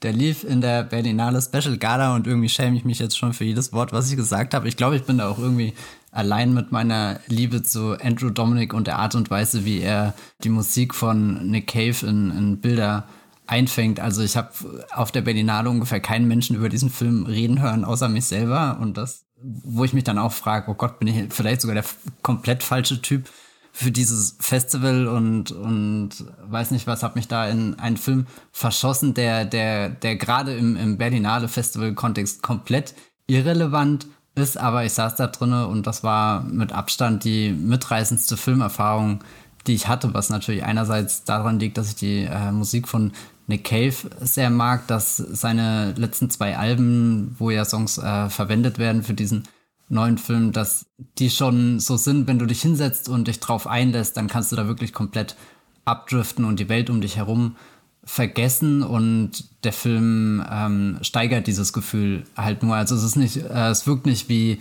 na gut, der Musiker hat sich jetzt aufgestellt, äh, die Kamera schaut ihn an und dann wird das irgendwie runtergedreht, sondern ich hatte schon das Gefühl, dass sich Dominik da sehr auf, auf diese musikalische Erfahrung eingelassen hat und versucht, äh, das dann eben als Bilderstrom zu erweitern. Und ja, das, das war für mich so irgendwie das, das Größte, was ich erlebt habe. Aber ich bin auch momentan irgendwie auf so einem, weiß nicht, keine Ahnung, wie soll ich das sagen, auf so einem Trip, wo mich filmische Erzeugnisse von Musikschaffenden sehr in den Band ziehen. Also das ist was, was mich auch irgendwie die, die letzten zwei Jahre sehr, sehr begleitet hat, weil es da ja auch irgendwie einerseits bedingt durch Corona, viele äh, Musikschaffende können nicht auf Tournee gehen, plus du hast halt Streamingdienste, die immer populärer werden und daraus entstehen ja gerade ganz viele spannende Zusammenarbeiten, wo so alternative Konzertfilme entstehen, irgendwie Studio-Sessions aufgenommen werden und da fühlt sich jetzt dieser Das Much I Know to Be True auch für mich als, als ein kleiner Höhepunkt an, wo, wo halt wirklich ein Regisseur herkommt, der ein ganz anderes Gefühl für Bilder und, und was Bilder sein können mitbringt. Also ich muss zum Beispiel sehr dran denken, dass letztes Jahr gab es ja auf Disney Plus einen Billie Eilish Konzertfilm und den fand ich damals eigentlich auch schon stark, aber jetzt rückblickend zu dem, was, was der, der Andrew Dominic da auf die Leinwand band, fühlt es sich fast ein bisschen zahm an, wie als hätte man da auch wirklich nur an der Oberfläche geschürft, was man hätte herausfinden können. Und jetzt bin ich super gespannt, den jetzt auch nochmal so, so im Vergleich mir irgendwie anzugucken, ob das denn jetzt stimmt oder ob sich da einfach nur ein paar Erinnerungen überschneiden. Aber ja, this much I know to be true ähm, ist, ist, ist für mich wirklich so, so das Ding gewesen. Ja. Habt, habt ihr den gesehen? Habt ihr den überhaupt auf dem Radar gehabt, wenn, wenn ich nicht gerade zufällig davon geredet habe? Ja, ich wollte jetzt gerade sagen, finde ich sehr schön, dass du den erwähnst, weil ich habe ihn wahrgenommen, als das Programm bekannt gegeben wurde und habe dann aber auch nichts mehr davon gehört und hatte natürlich auch gar keine Zeit, den Film zu gucken und finde es gut, dass du ihn jetzt erwähnst, aber mir fällt dabei auch ein, Andrew Dominic. Es gibt ja so gewisse Filmemacher, die jetzt auf der Berlinale aufgeschlagen sind, bei denen es dann auch heißt, dass die dieses Jahr eventuell noch einen zweiten Film herausbringen. Das gilt ja für Andrew Dominic mit seinem Netflix-Film Blonde über Marilyn Monroe. Das gilt für Ulrich Seidel, der auch noch einen zweiten Film dieses Jahr herausbringen wird, der dann so eine Art Bruderfilm zu Rimini ist. Es gilt für Claire Denis, die ja wahrscheinlich mit einem Hollywood-artigen Film in Cannes dann aufschlagen wird. Es gilt für Bertrand Bonello, wo es auch noch einen zweiten Film gibt, der ja im Encounters mit Koma gelaufen ist.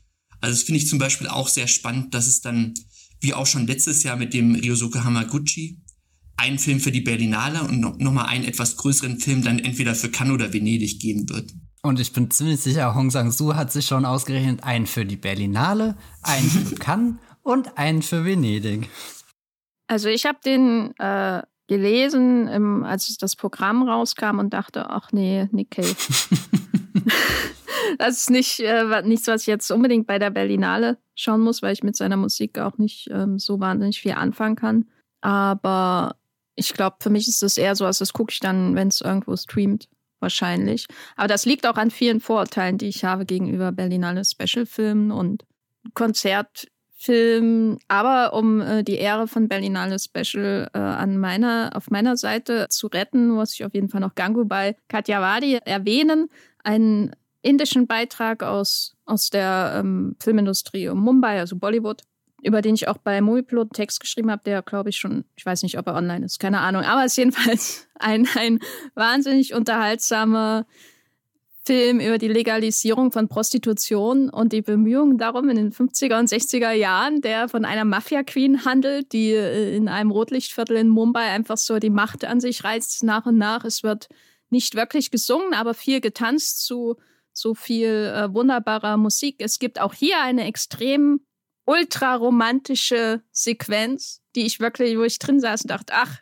jetzt fahre ich aber direkt in den Himmel, wo sie, äh, äh, die Heldin aus ihrem Bordell, hinüberschaut zu einem jungen, sehr hotten Verkäufer, mit dem sie im Verlauf dieses Films anbandelt.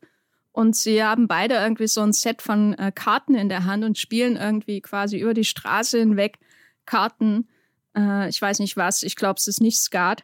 Wie dem auch sei, das ist äh, alles dann unterlegt mit Musik. Es wird getanzt in diesem Film. Es ist unglaublich düstere Dinge werden da erzählt. Gleichzeitig, wie das eben nur die verschiedenen indischen Kinos können, wird das aber in so einem, ja, in so einem Gewand von Genre Mixturen verpackt, das einfach nur ähm, umhaut.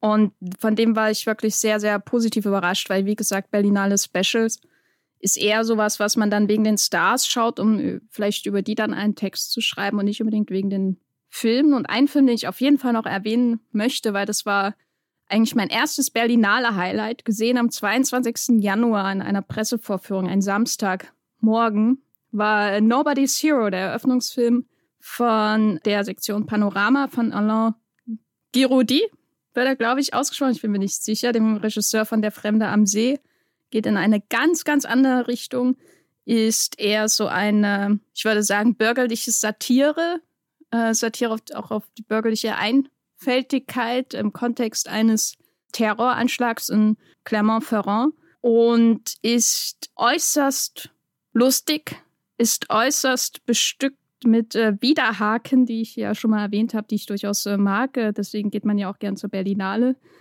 Ist auch der Film, der, glaube ich, ähm, komödiantisch besten bisher mit dem Vaping äh, umgeht.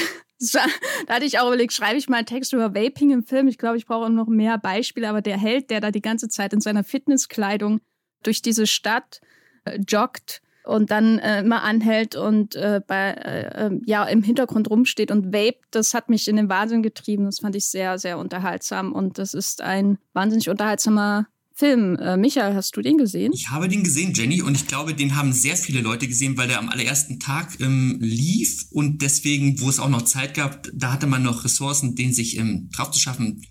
Ich würde sagen, er heißt Alain Giraudy, aber das mag auch völlig falsch sein. Also bei den Franzosen äh, habe ich keine Ahnung, wie die wirklich ausgesprochen werden. Und ich, ich mochte den auch sehr gerne. Ich hatte, das ist, glaube ich, der einzige Film, über den ich nichts bei Blickpunkt Film geschrieben habe. Ich mochte vor allem, dass er so unberechenbar war. Also ich habe vorher, glaube ich, auch gar keine Inhaltsangabe gelesen. Ich wusste gar nicht, um was es geht und wie der sich entwickelt. Ich mag immer, wenn ein Film an dem einen Punkt anfängt und wenn man dann ihn fertig geschaut hat und zurückblickt und sagt, wie ist der denn von da dorthin gekommen? Das fand ich ganz fantastisch, vor allem weil ich auch bei Giraudy nicht unbedingt damit gerechnet habe, dass er narrativ so wild ähm, vor sich gehen wird, weil der ja tendenziell eher für, für radikales Kino steht. War zumindest mein Eindruck bisher von den Sachen, die ich von ihm kenne. Genau. Und ich glaube, der ist auch generell, also egal ob Highbrow-Kritiker oder Lowbrow gibt's glaube ich gar nicht, ne? Aber ich sag mal, durch, durch, durch alle Generationen und so ist der sehr, sehr gut bei den Kritikern angekommen. Hatte allerdings ja nicht so die Möglichkeit, mit einem Wettbewerbspreis in, in den Fokus zu rücken. Hast du denn noch Highlights, die du unbedingt empfehlen möchtest? Du hattest ja schon erwähnt, dass du in Encounters sehr viel Gutes gesehen hast. Kommt jetzt mein Empfehlungsblock für die Encounters-Filme, ja? Ja, offiziell. Ich nehme dir Zeit. Los geht's. Ja. Ich habe leider nicht alles geguckt. Es gab ja 15 Encounters-Wettbewerbsfilme. Ich habe, glaube ich, was waren es, 10 oder so geschaut ja, da, also es ist eine große Auswahl. Wo soll man anfangen? Vielleicht bei dem meiner Meinung nach besten Film, der dann auch den Regiepreis bei Encounters gewonnen hat, Unruh von Cyril Schäublin. Der ist schwer zu beschreiben. Ich versuche es trotzdem mal ganz kurz. Es spielt im, im 19. Jahrhundert in der Schweiz. Es geht um eine Uhrmacherstadt, wo ein, ein russischer Kartograf hinkommt, der da eigentlich so ein bisschen das Land vermessen will, der da aber auch ähm, die politische Strömung des Anarchismus aufgreift. Und wie ich dann nachgelesen habe, ich kenne mich da ehrlich gesagt politisch auch gar nicht großartig aus, dann auch eine Art Vordenker des Anarchismus in Russland wurde, den quasi dahin dann exportiert hat. Und Cyril Schäublin kann man sagen, der debütierte vor einigen Jahren in Locarno mit seinem Film äh, Denen, wo es gut geht, heißt der, glaube ich. Und den suchte damals auch schon Chatrian aus, der ja von Locarno herkommt als künstlerischer Leiter. Und das ist äh, auch auf jeglicher Ebene ein, ein richtig starker Film, der auch locker im Wettbewerb hätte laufen können. Ich, ich weiß gar nicht, ob man dem Film damit einen so großen Gefallen getan hat, den im Encounter so ein bisschen zu verstecken. Es haben ja auch ein paar Leute entdeckt. Jen, du bist, glaube ich, du hast ihn zumindest gesehen. Ich bin noch gespannt auf deine Meinung. Aber ich habe zum Beispiel auch in der New York Times gelesen, Jessica Chiang war auch sehr, sehr großer Fan von dem Film. Stilistisch ist es sehr, sehr anregend. Schäublin ist ja dafür bekannt, dass er immer Bilder baut, wo man eigentlich gar nicht die Protagonisten zuerst findet. Teilweise hört man sie erst im Off sprechen, man entdeckt sie irgendwie am Rande des Bildes und umso länger die Szenerie dauert, umso mehr rücken die dann in den Fokus. Also es ist von, von der Seite her ist es sehr spannend. Thematisch fand ich es sehr, sehr faszinierend beim, beim Prozess des, des Uhrmachens, also wie man das im 19. Jahrhundert noch herstellte, zuzuschauen. Und da hat er dann auch teilweise fast dokumentarische Elemente. Er hat leicht satirische Elemente, wenn es darum geht, dass der, der Kapitalismus in der Schweiz des 19. Jahrhunderts extrem, ich rede schon zu lange, oder? Äh, da, da aufblüht und wie dann äh, vor allem dann auch die Obrigkeiten gezeigt werden, die den Kapitalismus da dann unterstützen, anhand von zwei lustigen Polizisten. Ja, also äh, Unruhe ist auf jeden Fall ein, ein ganz großes Highlight dieser Berlinale gewesen. Und wenn ich noch darf, schmeiße ich einfach noch weitere Titel in die Runde. Also Sonne habe ich ja schon erwähnt von Kutwin Ayub. Es gilt auch für den Dokumentarfilm Mutzenbacher von Ruth Beckermann, die ja den Hauptpreis beim Encounters gewonnen hat. Ich war auch sehr, sehr großer Fan des japanischen Boxerinnenfilms Small, Slow But Steady von Cho Miyake. Auch wunderschön auf 16 Millimeter gedreht, sehr körniges, lebendiges Bild. Exzellenter Film, kann ich nur empfehlen. Und auch der deutsche Beitrag Axiom von Jöns Jönsson. Ich weiß nicht, ob ihr Zeit hattet, den zu schauen ist auch richtig gut geworden. Wäre auch tendenziell ein Kandidat für den Wettbewerb gewesen. Moritz von Treuenfels als notorischer Lügner in der Hauptrolle, grandios. Den gibt's aktuell hier auch in München beim Residenztheater auf der Bühne zu sehen, in einem Sechsstünder von Philipp Stölzel, den ich mir vielleicht dann auch noch irgendwann antun werde. Aber also da. Philipp Stölzel. Philipp Stölzel, genau. Der Medikus-Regisseur. Schön, dass du das noch sagst. Der machte mal einen gar nicht so schlechten Bergfilm, aber genau, genug, genug geschwärmt vom Encounters, beziehungsweise nur Namen genannt, aber ihr habt doch bestimmt auch noch das ein oder andere Gute da gesehen, oder? Ja, Unrü habe ich gesehen, den fand ich super. äh, da kann ich dir in allen Punkten zustimmen. Ebenso Axiom, das ist so ein Film, wo ich glaube ich beim Schauen mir ein bisschen mehr formalen Mut gewünscht hätte, aber je länger er zurückliegt, desto öfter kehre ich auch so gedanklich zurück zu diesen einzelnen Lügenszenarien, die dieser Film abklappert, die, die Momente der Eskalation, auch wenn das Lügengebäude dieser Hauptfigur ins Wanken gerät und dann diese, diese kurzen, das sind für mich so einige der intensivsten Momente der Berlinale, diese kurzen Einstellungen, wo er ganz allein mit der Kamera ist, zum Beispiel in einem Laden mit Zubehör für fürs Segeln und da so so die die die Waren, die da so rumliegen, so abklappert. Die Kamera ist bei ihm und man sieht ihn so innehalten und sieht ihm beim Denken zu und ist dann so unglaublich gespannt.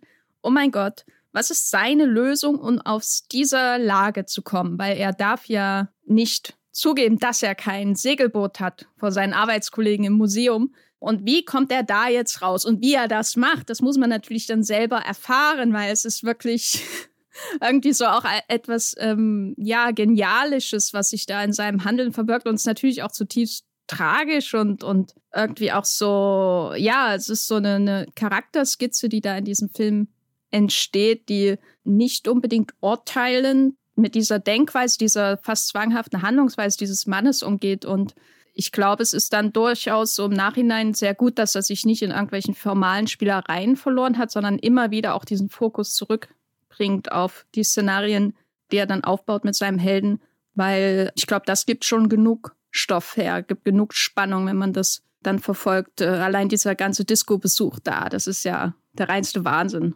Als Zuschauer weiß man auch gar nicht, wie man sich der Figur gegenüber verhalten soll, weil sie ja auch durchaus charismatische Züge hat, man aber auch weiß, was für, für einen Schaden, emotionalen Schaden sie anrichtet. Ähm, bei der Familie oder aber auch bei den Freunden und Bekanntenkreisen. Also es ist ja äh, eigentlich einer der asozialsten Menschen, die man äh, auf dieser Berlinale sich anschauen konnte. Und gleichzeitig finde ich aber auch, dass das gar nicht so weit weg von der heutigen Gesellschaft ist, im Sinne von, sein großes Problem ist ja nicht, dass er eins zu eins sein kann. Und heutzutage bewegen wir uns ja im Internet dauerhaft mit irgendwelchen Avataren oder irgendwelchen von uns ausgestellten Persönlichkeiten, die wir vor uns hertragen und ähm, auch immer ein bisschen mehr behaupten von uns, als wir eigentlich sind. Und da ist ähm, Axiom auf jeden Fall ähm, ein totaler Film der Stunde, ja. Michael, verrat uns deinen Axiom-Account auf Twitter.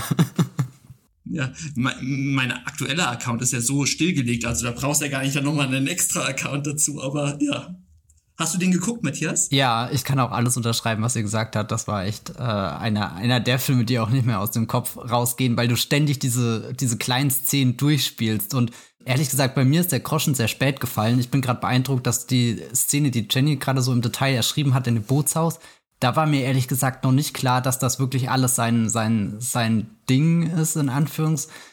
Strichen, das ist bei mir dann echt erst zehn Minuten später, da saß ich dann aber auch richtig geschockt irgendwie drin, als ich gemerkt habe, A, was er alles macht und B, wie weit er auch äh, bereit ist dafür zu gehen, dass seine äh, Lügen irgendwie funktionieren, selbst wenn, äh, das fand ich ein sehr schönes Bild hier, dass das Lügengebäude ins Wanken gerät. Natürlich auch sehr toll, dass er sich dann später in eine Architekturfirma äh, einschleicht und nebenbei mal schnell so ein paar Sätze aufschnappt, die er dann später äh, auch äh, aufsagt, als wären es seine eigenen. Fand ich natürlich auch schön, wie wie leicht es doch ist für jemanden, sich zumindest kurzzeitig in einen komplett fremden Komplex einzuklinken, nur dadurch, dass man so ein paar Beobachtungen gemacht hat und das übernimmt, so ein paar Verhaltensweisen, irgendwie Zigarette als Stichwort, das ist ja was, wo man offenbar, also ich glaube, ich sollte Raucher werden, um, um bessere Connections in dieser Welt zu ähm, knüpfen und ich glaube zusammen mit dem Rimini auch der Hauptdarsteller, den ich dieses Jahr auf diesem Festival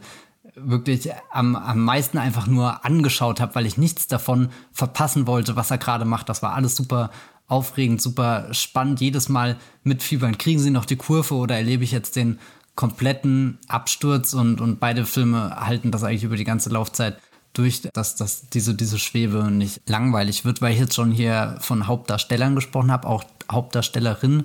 Da möchte ich auf den Film zurückkommen, den Michael gerade schon in den Raum geworfen hat, den äh, Keiko-Film hier, Small Slow But Steady. Das ist für mich ehrlich gesagt in den ersten drei Tagen oder überhaupt im gesamten Festival die, die größte Entdeckung gewesen, weil klar, viele der anderen Namen, so, keine Ahnung, Claire Denis und Hong Sang-soo, das sind ja keine Entdeckungen, auch wenn die Filme großartig sind, aber da gehst du ja rein und hast schon eine gewisse Erwartungshaltung und das war einer der Filme, die ich gar nicht auf dem Schirm hatte. Ehrlich gesagt hatte ich den Zeitraum mir auch geblockt um zu schreiben, bin dann aber sehr pünktlich fertig geworden mit dem, was ich äh, für den Tag schreiben wollte und habe dann noch spontan dieses Ticket gebucht, weil das äh, gut in die Zeit gepasst hat und ja, da, da bin ich komplett mitgegangen mit allem in diesem Film, obwohl ich sogar das Ticket gebucht habe und kurz vorher nochmal die Synopse gelesen habe und Boxfilm und dann dachte ich, oh Gott, das wird schon wieder sowas. Und, und der Film hat, hat da jedes meiner Vorurteile auch entkräftet und, und nicht auf irgendwelche großen Montagen gesetzt. Der besitzt zwar auch irgendwie diese Dramaturgie, dass du, keine Ahnung, diese, diese typischen, jetzt, jetzt geht's aufwärts und, und dann doch wieder ein Rückschlag, aber insgesamt ein Film, der, der mich total dadurch begeistert hat, wie, wie ruhig er ist und wie lange er seine Protagonistin einfach nur beobachtet. Und äh, das habe ich dann Jenny, glaube ich, auch schon gleich danach irgendwie erzählt, dass meine Lieblingsszene in dem Film ist ziemlich am Anfang so, so ein Sparring-Moment, wo sie mit ihrem Trainer diese, diese typischen Bewegungen durchgeht. Er hat die großen Handschuhe an und sie geht auf, weiß nicht, die, die verschiedenen Bewegungen ein und, und das beobachtet die Kamera einfach nur aus einer Perspektive und du siehst, wie das langsam anfängt und sich immer weiter steigert und am Ende ein einziger Bewegungsfluss ist und überhaupt keine heroische Musik im Hintergrund oder irgendwas, was dir vermittelt, dass das jetzt die richtig geile Trainingsmontage ist, die, die unsere Heldin aufbaut. Und, sondern einfach nur dieses, dieses Beobachten, wie sie hochkonzentriert ist. Und da habe ich gemerkt, okay, habe mich irgendwie in diesen Film komplett einfinden können, auch wieder alles um mich rum vergessen und dann durch diese Stille, diese Ruhe, auch die 16 mm Bilder, das, das wirkte alles sehr, sehr gemütlich irgendwie, sich da einzufinden, obwohl der Film jetzt nicht der, der gemütlichste ist. Eigentlich ist er sehr, sehr melancholisch, sehr traurig und auch ein, ein spannender Film über Einsamkeit, Isolation. Also die Protagonistin ist gehörlos und dann hat der Film irgendwie so den, den Covid-Backdrop auch noch dabei, dass viele Menschen halt um sich herum Masken tragen, was die Kommunikation dann zusätzlich erschwert, weil sie zum Beispiel nicht die Lippen lesen kann und trotzdem ihren Weg durch verschiedene Alltagssituationen findet. Und, und manchmal lässt sie der Film alleine stehen in so einer Straße, aber manchmal bringt er dann auch nochmal so eine, so eine Wärme mit rein von, von Menschen, die trotzdem auf sie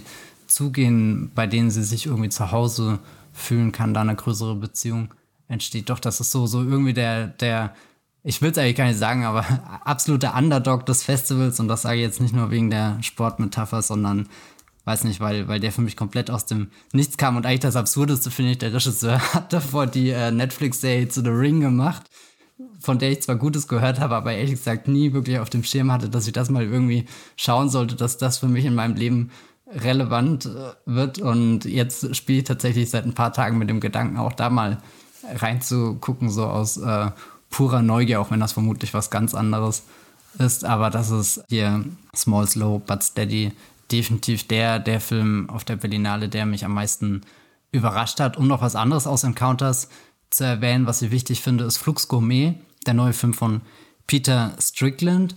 Und da, äh, falls ihr schon mal hier Peter Strickland was gesehen habt, ist, glaube ich, so der bekannteste dieser Barbarian Sound Studio, wo Toby Jones sich in einem Tonstudio wiederfindet und anfängt, die Geräusche für äh, Horrorfilme aufzunehmen. Dieses ganze, keine Ahnung, die Schreie, das Knacken, die Blutfontänen und all das. Äh, also, so, was ich sagen will, Strickland ist ein Regisseur, der, glaube ich, auch so einen Fokus gerne legt darauf, auf wie, wie Film klingt, wie, wie wichtig der Ton im, im Film ist und der Flux Gourmet, da wird dann angefangen, Obst und äh, Gemüse zu schneiden und das Ganze äh, wird dann auch mit Tonadapter übernommen und da kommen dann ganz komische Sounds dabei heraus und das eingebettet in eine sehr eigenartige Geschichte voller seltsamer Figuren und Ereignisse. Das war auch irgendwie so eine, so eine Kinoerfahrung, die mich durchgängig äh, stimuliert hat, weil, weil eben viele Dinge zusammenkommen, die ich generell am Kino sehr interessant finde. Vor allem dann eben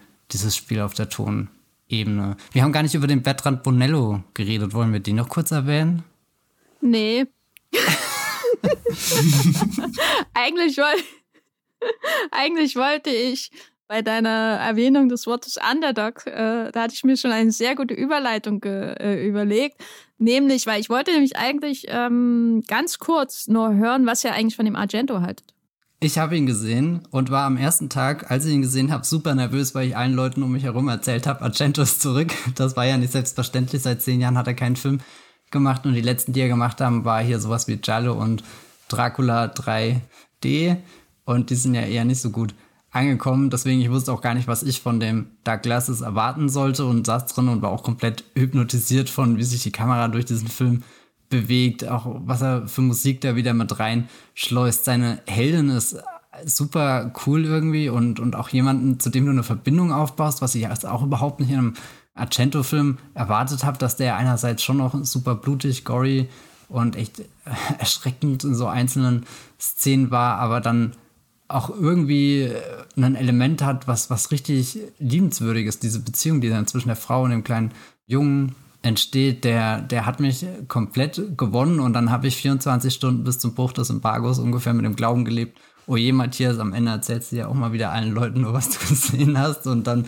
siehst du morgen, wie die vernichtenden Bewertungen eintrudeln. Das war auch eine sehr spannende Berlinale Erfahrung, weil ich irgendwie das so selten habe, dass ich so komplett unsicher bin, ob der Film, den ich gerade gesehen habe, ob der jetzt wirklich gut war oder nicht. Aber ja, es ist ein spezieller Film, aber ich finde, es ist ein speziell guter Film. Jenny? Naja, Naja. Ja, nee, also du hast schon für mich das, das schönste Element an dem Film äh, erwähnt, nämlich diese Beziehung zwischen der Hauptfigur Diana und dem Chin, dem Jungen. Das war für mich auch sowas, was ihn irgendwie gerettet hat. Aber ich bin auch ehrlich gesagt kein Fan von dem Regisseur. Ich bin immer im Fulci-Lager gewesen und der kann ja What? naturgemäß keine Filme mehr machen, leider. Ähm, aber ich glaube, für Argento-Fans ist es äh, Return to Form, ist so mein Eindruck, was so die meisten dazu sagen. Ich mochte diese, diese große Wendung, kurz vor Schluss ist nicht, nicht ganz am Ende, aber das äh, mit, den, mit den Bewohnern eines, eines Gewässers, was da passiert, mhm. da habe ich mich sehr drüber gefreut. Vor allem nach dieser, nach dieser furchtbaren Octopus-Sex-Szene in About Joan mit Isabelle Huppert da war das so ein bisschen das, das gerettet, das, äh, dieses Subgenre des Films. Naja, wie dem auch sei. ähm, ich habe eine wichtige Frage und zwar, was ist für euch so dieser eine absolute Geheimtipp, den ihr unseren HörerInnen unbedingt mitgeben wollt, den wir vielleicht bisher auch noch nicht erwähnt haben? Und bevor ihr das beantworten müsst, gebe ich euch ein bisschen äh, zeitlichen Puffer zum Nachdenken. Denn ich kann ja gleich mal anfangen mit meinem absoluten Geheimtipp. Den habe ich äh, eigentlich gar nicht bei der Berlinale gesehen, aber der ist einfach geblieben und ich habe irgendwie nie, nirgends gesehen, dass irgendjemand darüber geredet hat. Deswegen mache ich das jetzt mal. Zum wiederholten Male fürchte ich schon. Ich habe auf jeden Fall ihn schon in einem Text erwähnt und zwar Girl Picture. Der lief in der Generation ist so eine Art Coming-of-Age-Film aus Finnland von Ali Happasalo. Und der lief auch in Sundance, genau, da habe ich ihn gesehen. Und äh, der spielt an mehreren Freitagen in einer finnischen Stadt. Es geht um drei Mädchen, die zum Teil ähm, schon befreundet sind, äh, die zum Teil sich auch ineinander verlieben. Drei sehr unterschiedliche Mädchen, gerade auch was ihren Umgang mit ihrer eigenen Sexualität, aber auch so ihre Vorstellung vom Leben angeht. Da ist zum Beispiel eine, ein Mädchen ähm, dabei, das, das ähm, sehr, sehr intensiv ihrem Eiskunstlauf äh, nachgeht. Es wirkt auf jeden Fall nicht mehr wie ein Hobby, sondern eher schon wie ähm, Spitzensport. Ich glaube, es geht auch äh, äh, gegen Ende dann um, ein, um die Qualifikation für ein internationales Turnier. Und die anderen haben eher so, so, ja, ganz normale, in Anführungszeichen, Leben für Teenagerinnen, aber was ist da am Leben einer Teenagerin schon normal, gerade in diesem Alter, in dieser Zeit der Pubertät?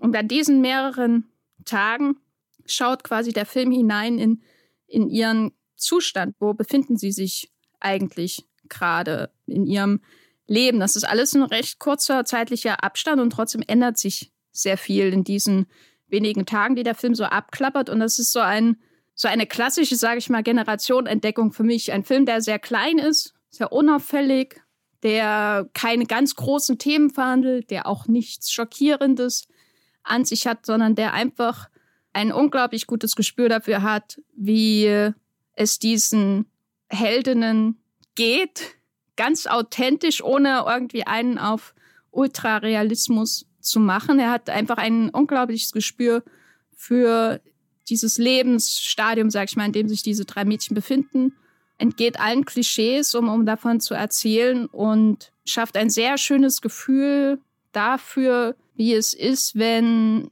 sich in diesen Jahren, in diesen Teenagerjahren, wenn sich quasi von einer Woche auf die nächste alles fundamental ändern kann. So durch, durch die erste Liebe, durch die Veränderung des Körpers, durch die Entdeckung äh, der eigenen Lust und so weiter. Das ist wirklich unglaublich schön gemacht.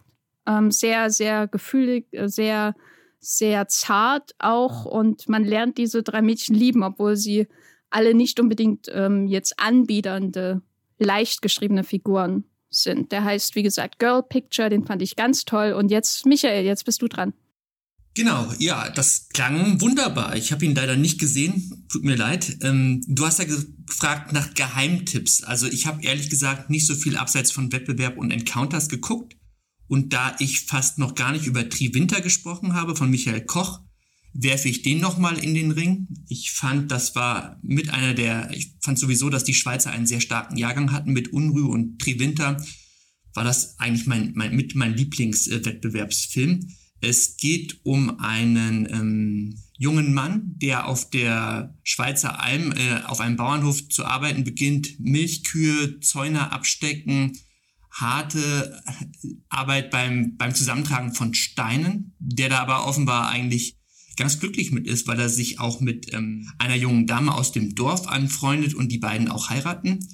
Äh, er erkrankt dann aber und ähm, der Film, das sind glaube ich 136 Minuten, handelt dann eigentlich davon, wie die beiden damit umgehen können. Es ähm, ist wahrscheinlich jetzt nicht so der Unterhaltungsknaller für Samstagabend im Cinemax oder so, aber es, es ist die Art von Kino, die ich eigentlich auch entfernt auch bei Robert Bresson und Karl Theodor Dreyer so schätze. Also dieses sehr zurückgenommene, strenge Kino, was sich auch sehr viel mit Zweifeln und Glauben beschäftigt und ja, ich finde, das ist ein relativ großer Wurf. Stilistisch äh, sieht ja eigentlich so ein bisschen aus wie ein Heimatfilm, wie er die Berge und die Natur filmt, aber im, im gleichen Atemzug ist das eigentlich auch so die, die Kehrseite der Natur, wie, wie unglaublich hart und, und ähm, nicht verzeihend die Natur sein kann. Und es ist ein Film über, über Liebe, was Liebe für einen bedeutet, vor allem, wo es dann auch wirklich drauf ankommt bei der Liebe, wenn eben nicht alles gut läuft, sondern auf ganz, ganz schiefe Bahnen abrutscht. Was ist man da bereit zu geben in einer Beziehung?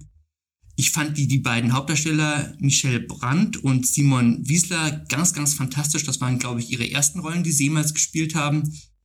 Den kann ich nur sehr empfehlen und ich hoffe, er bekommt einen deutschen Kinostart. Matthias, was hast du noch auf der Pfanne? Oh je, ich habe gerade meine Filme durchschaut und ich habe über so viele nicht gesprochen, aber deswegen nutze ich das jetzt, um wirklich den Geheimtipp der Geheimtipps auszugraben, vermutlich den Film, der es am schwersten haben wird, irgendein Publikum zu finden, was vielleicht schon an seiner Aufmachung liegt. Der ist 62 Minuten lang und spielt komplett ohne Dialog mitten in einer Nacht in einer amerikanischen Stadt. Äh, der Film heißt Happer's Comet. Und ja, eigentlich ist genau das, was ich gerade eben erzählt habe, Programm. Wir schauen da mit der Kamera in ganz viele verschiedene Wohnungen herein, wo ja das äh, überhaupt kein gutes Licht ist, also meistens eigentlich nur das, was von draußen irgendwie reinfällt durch eine einsame Straßenlaterne oder ein Auto, was mal vorbeifährt. Und dann finden wir uns in diesen Wohnungen drinne, die auch überhaupt nicht spektakulär aussehen, soweit wir das in der Dunkelheit erkennen können. Und würden ja eigentlich erwarten, dass da alle Menschen, keine Ahnung, um 3.55 Uhr äh, wohlbehütet in ihren Bettchen liegen und schlafen. Aber genau das ist nicht der Fall. In jedem dieser Häuser, die von außen so still wirken, ist irgendwas ganz Kleines, fast schon Unheimliches im Gange. Wobei unheimlich jetzt auch nicht, äh, erwartet da kein Thriller, kein Horrorfilm. Das Ganze wird zwar eingeleitet mit einem Maiskolben, der am Boden im Matsch, im Dreck liegt und da sind auch schon die Würmer dran, den aufzufressen. Also da, das, das ist eigentlich so mit das, das, das äh, horrorhafteste Bild, was da passiert. Und danach verfolgen wir so ganz viele kleine Bewegungen, die mitten in der Nacht stattfinden. Also, keine Ahnung, ein einsamer Mann, der am Computer sitzt, irgendwie jemand, der, der in seinem Sessel eingeschlafen ist, der Fernseh läuft noch jemand, der sich gerade die, die Inline-Skates umschnallt, äh, beziehungsweise sie erst äh, sehr ausgeklügelt mit einem Seil aus dem Fenster lässt sich rausschleicht, dann umschnallt und durch diese nächtlichen Straßen fährt. Ja, alles sehr, sehr rätselhaft, was da im Gange ist. Wie als existiert irgendwas in der Nacht, was, was den Menschen den Schlaf raubt. Das ist wirklich das Letzte, wo, wo sie auf die Idee kommen, sich einfach ins Bett zu legen, die Augen zuzumachen. Irgendwie hat da jeder sein, sein kleines, heimliches Abenteuer, was er erleben will und dann wieder dieses Maisfeld, die, das wirkt wie, wie ein, ein magnetischer Ort, an den alle hingezogen werden. Also nicht alle Figuren im Film finden sich da dann später wieder, aber es ist doch ein Großteil, der sich darauf zubewegt, wie als, als strahlt die Nacht so eine Stimmung aus, macht dich vielleicht auch ein bisschen fremdgesteuert, dass du, dass du dich langsam da hinbewegst, weil es eben wenig, wenig Kontext gibt zu den Figuren, rätselst du halt die ganze Zeit, was, was ist jetzt genau los mit denen und das ist für mich wirklich so eine der, der erstaunlichsten ähm, Filmerfahrungen auf dieser Berlinale jetzt gewesen. Happers Comet lief oder läuft noch im äh, Forum. Ich bin da auch wirklich durch puren Zufall drüber gestolpert, als ich geguckt habe, naja, keine Ahnung, was sind denn dieses Jahr so Forumsfilme, weil da hatte ich ehrlich gesagt nur den James Benning irgendwie auf dem Plan. Und dann dachte ich, naja, es wäre schon noch schön, wenn da mindestens noch ein zweiter im Plan stehen würde. Und, und Happers Comet hat sich so, so eigenartig schon von der Beschreibung angehört, dass ich ganz neugierig war, den anzuschauen. Und jetzt auch irgendwie mit einem, einem Film dieses Festival verlasst der, der ein einziges Rätsel ist in dieser, dieser Dunkelheit und auch irgendwie diese, diese Ruhe und dann vielleicht trotzdem irgendwas Bedrohliches, was im Hintergrund sein könnte, aber im Endeffekt auch einfach nur jemand, der mit den Night Gates mitten in der Nacht über den Teer fährt und du hörst dieses Klacken, immer wenn die, die Reifen, keine Ahnung, über kleine Huppel kommen. Ja. Da habt ihr ja jetzt äh, ganz, ganz viele Empfehlungen, glaube ich, bekommen für das Filmjahr 2022. Ich hoffe, einiges davon lässt sich auch irgendwie irgendwann irgendwo in Deutschland schauen. Und habt ihr noch einen letzten Satz jeweils zur Berlinale dieses Jahr?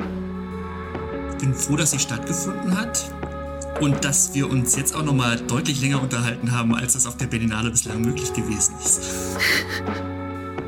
Ja, mir gefällt das auch eigentlich als so ein Fazit, selbst wenn jetzt noch im Endeffekt zwei Tage kommen. Keine Ahnung, wie ich die durchstehen soll. Ich bin schon irgendwie geschafft. Wie jedes Jahr, auch wenn es entspannender war. Aber zwischendrin hat mich dieses Festival wieder sehr, sehr lebendig fühlen lassen, was Kino angeht. Dein letzter Satz, Jenny? Ich fand's, ich fand's gut. ich fand's gut.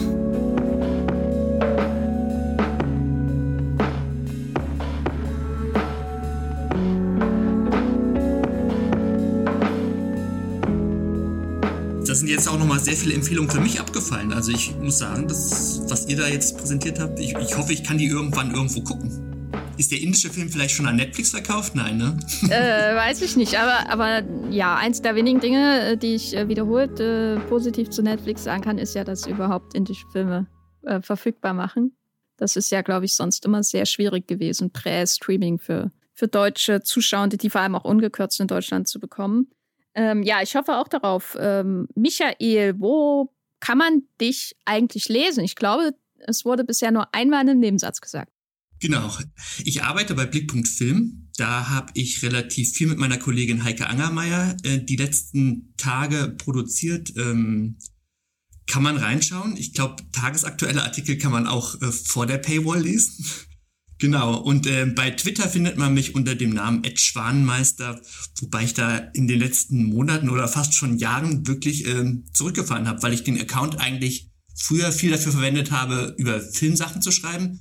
Und weil ich das jetzt professioneller machen darf, ähm, schreibe ich da jetzt fast gar nichts mehr, eigenartigerweise. Und ihr, ihr bringt auch bei Blickpunkt Film eine ganze Ausgabe zur Berlinale raus, so äh, auf Papier und so. Mehrfache Ausgaben. Vor dem Festival mittendrin im Festival und jetzt auch danach auch nochmal. Es gibt ein sehr tolles Ulrich Seidel-Interview, was jetzt fürs aktuelle Heft ähm, rauskommt, was ich nochmal irgendwann zwischendrin machen durfte.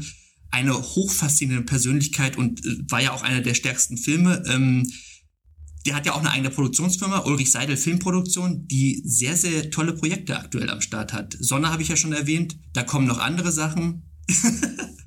Schaut mal rein. Und Matthias, wo bist du im Internet zu finden und wo können die Menschen deine Berlinale Eindrücke, Bewertungen und so weiter lesen? Ja, die findet ihr auf äh, Movieplot, habe ich natürlich einen ganzen Haufen Texte geschrieben und hoffe, dass da ein bisschen rüberkommt, was ich während diesem Festival alles erlebt habe. Es sind ehrlich gesagt die Texte, wo ich auch immer am meisten davor Angst habe, sie irgendwann nochmal durchzulesen, weil die halt geschrieben sind zwischen Tür und Angel übermüdet, aber im Endeffekt schon mit, mit der vollen, vollen Leidenschaft oder so. Also ich habe es geliebt, mich an jeden dieser Texte ranzusetzen, weil du auch das Gefühl hast, du berichtest gerade was, was irgendwie wirklich wichtig in dem Moment scheint, auch wenn es für viele Menschen vermutlich komplett irrelevant ist. Aber das mag ich irgendwie auch an der Berlinale. Es ist nicht so wie halt der Film, den ich irgendwann Jahre später, nachdem ihn schon alle auf dem Festival gesehen habe, dann irgendwie mal klein für mich im Blog bespreche und denke, naja gut, wen interessiert das jetzt noch, was ich über so und so denke. Aber das, das finde ich immer ganz spannend, die, diese, diese Vermittlerrolle irgendwie so zwischen dem Festival und die Filme nach außen tragen, so dass man selbst irgendwie zum Brückenelement wird. Ansonsten versuche ich auf Letterbox demnächst auch mal alles nachzutragen. Das habe ich irgendwie nicht geschafft, das während dem Festival irgendwie nie mich äh, regelmäßig um meine verschiedenen Social Media Kanäle zu kümmern und da äh, will ich eine große Liste machen, wo ich nochmal alles vielleicht in Reihenfolge bringe, was ich gesehen habe, damit ihr da vielleicht auch nochmal die eine oder andere Empfehlung euch abzwacken könnt. Und wie heißt du da? Ah ja, stimmt, wie heiße ich? Paranoid Android. Oh Gott, ich sag das ja nie im Podcast, aber das ist mein Letterboxd-Account. Fand ich ehrlich gesagt sehr angenehm, dass ich zum Beispiel Letterboxd während des Festivals komplett ausgespart habe, weil ich mit den Embargo-Zeiten einfach nicht zur Rande gekommen wäre.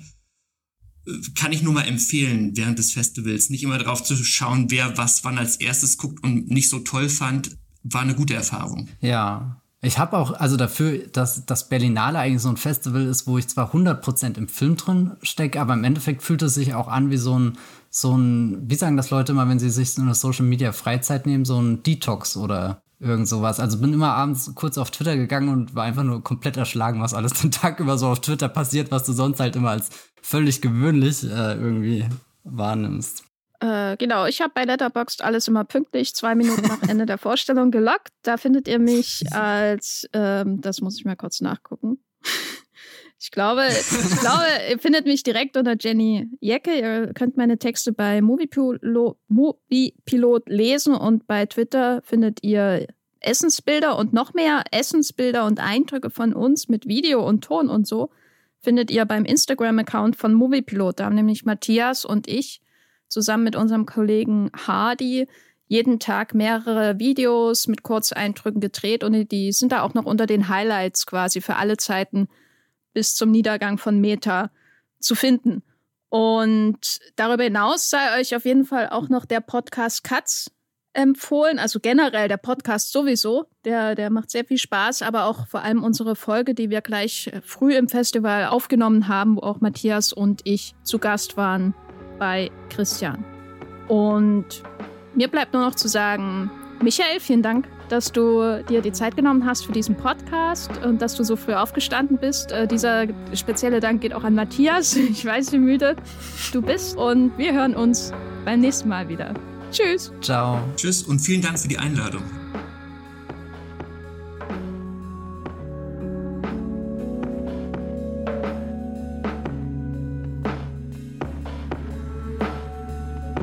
Der Wollmilchcast wird produziert von Jenny Jecke und Matthias Hopf.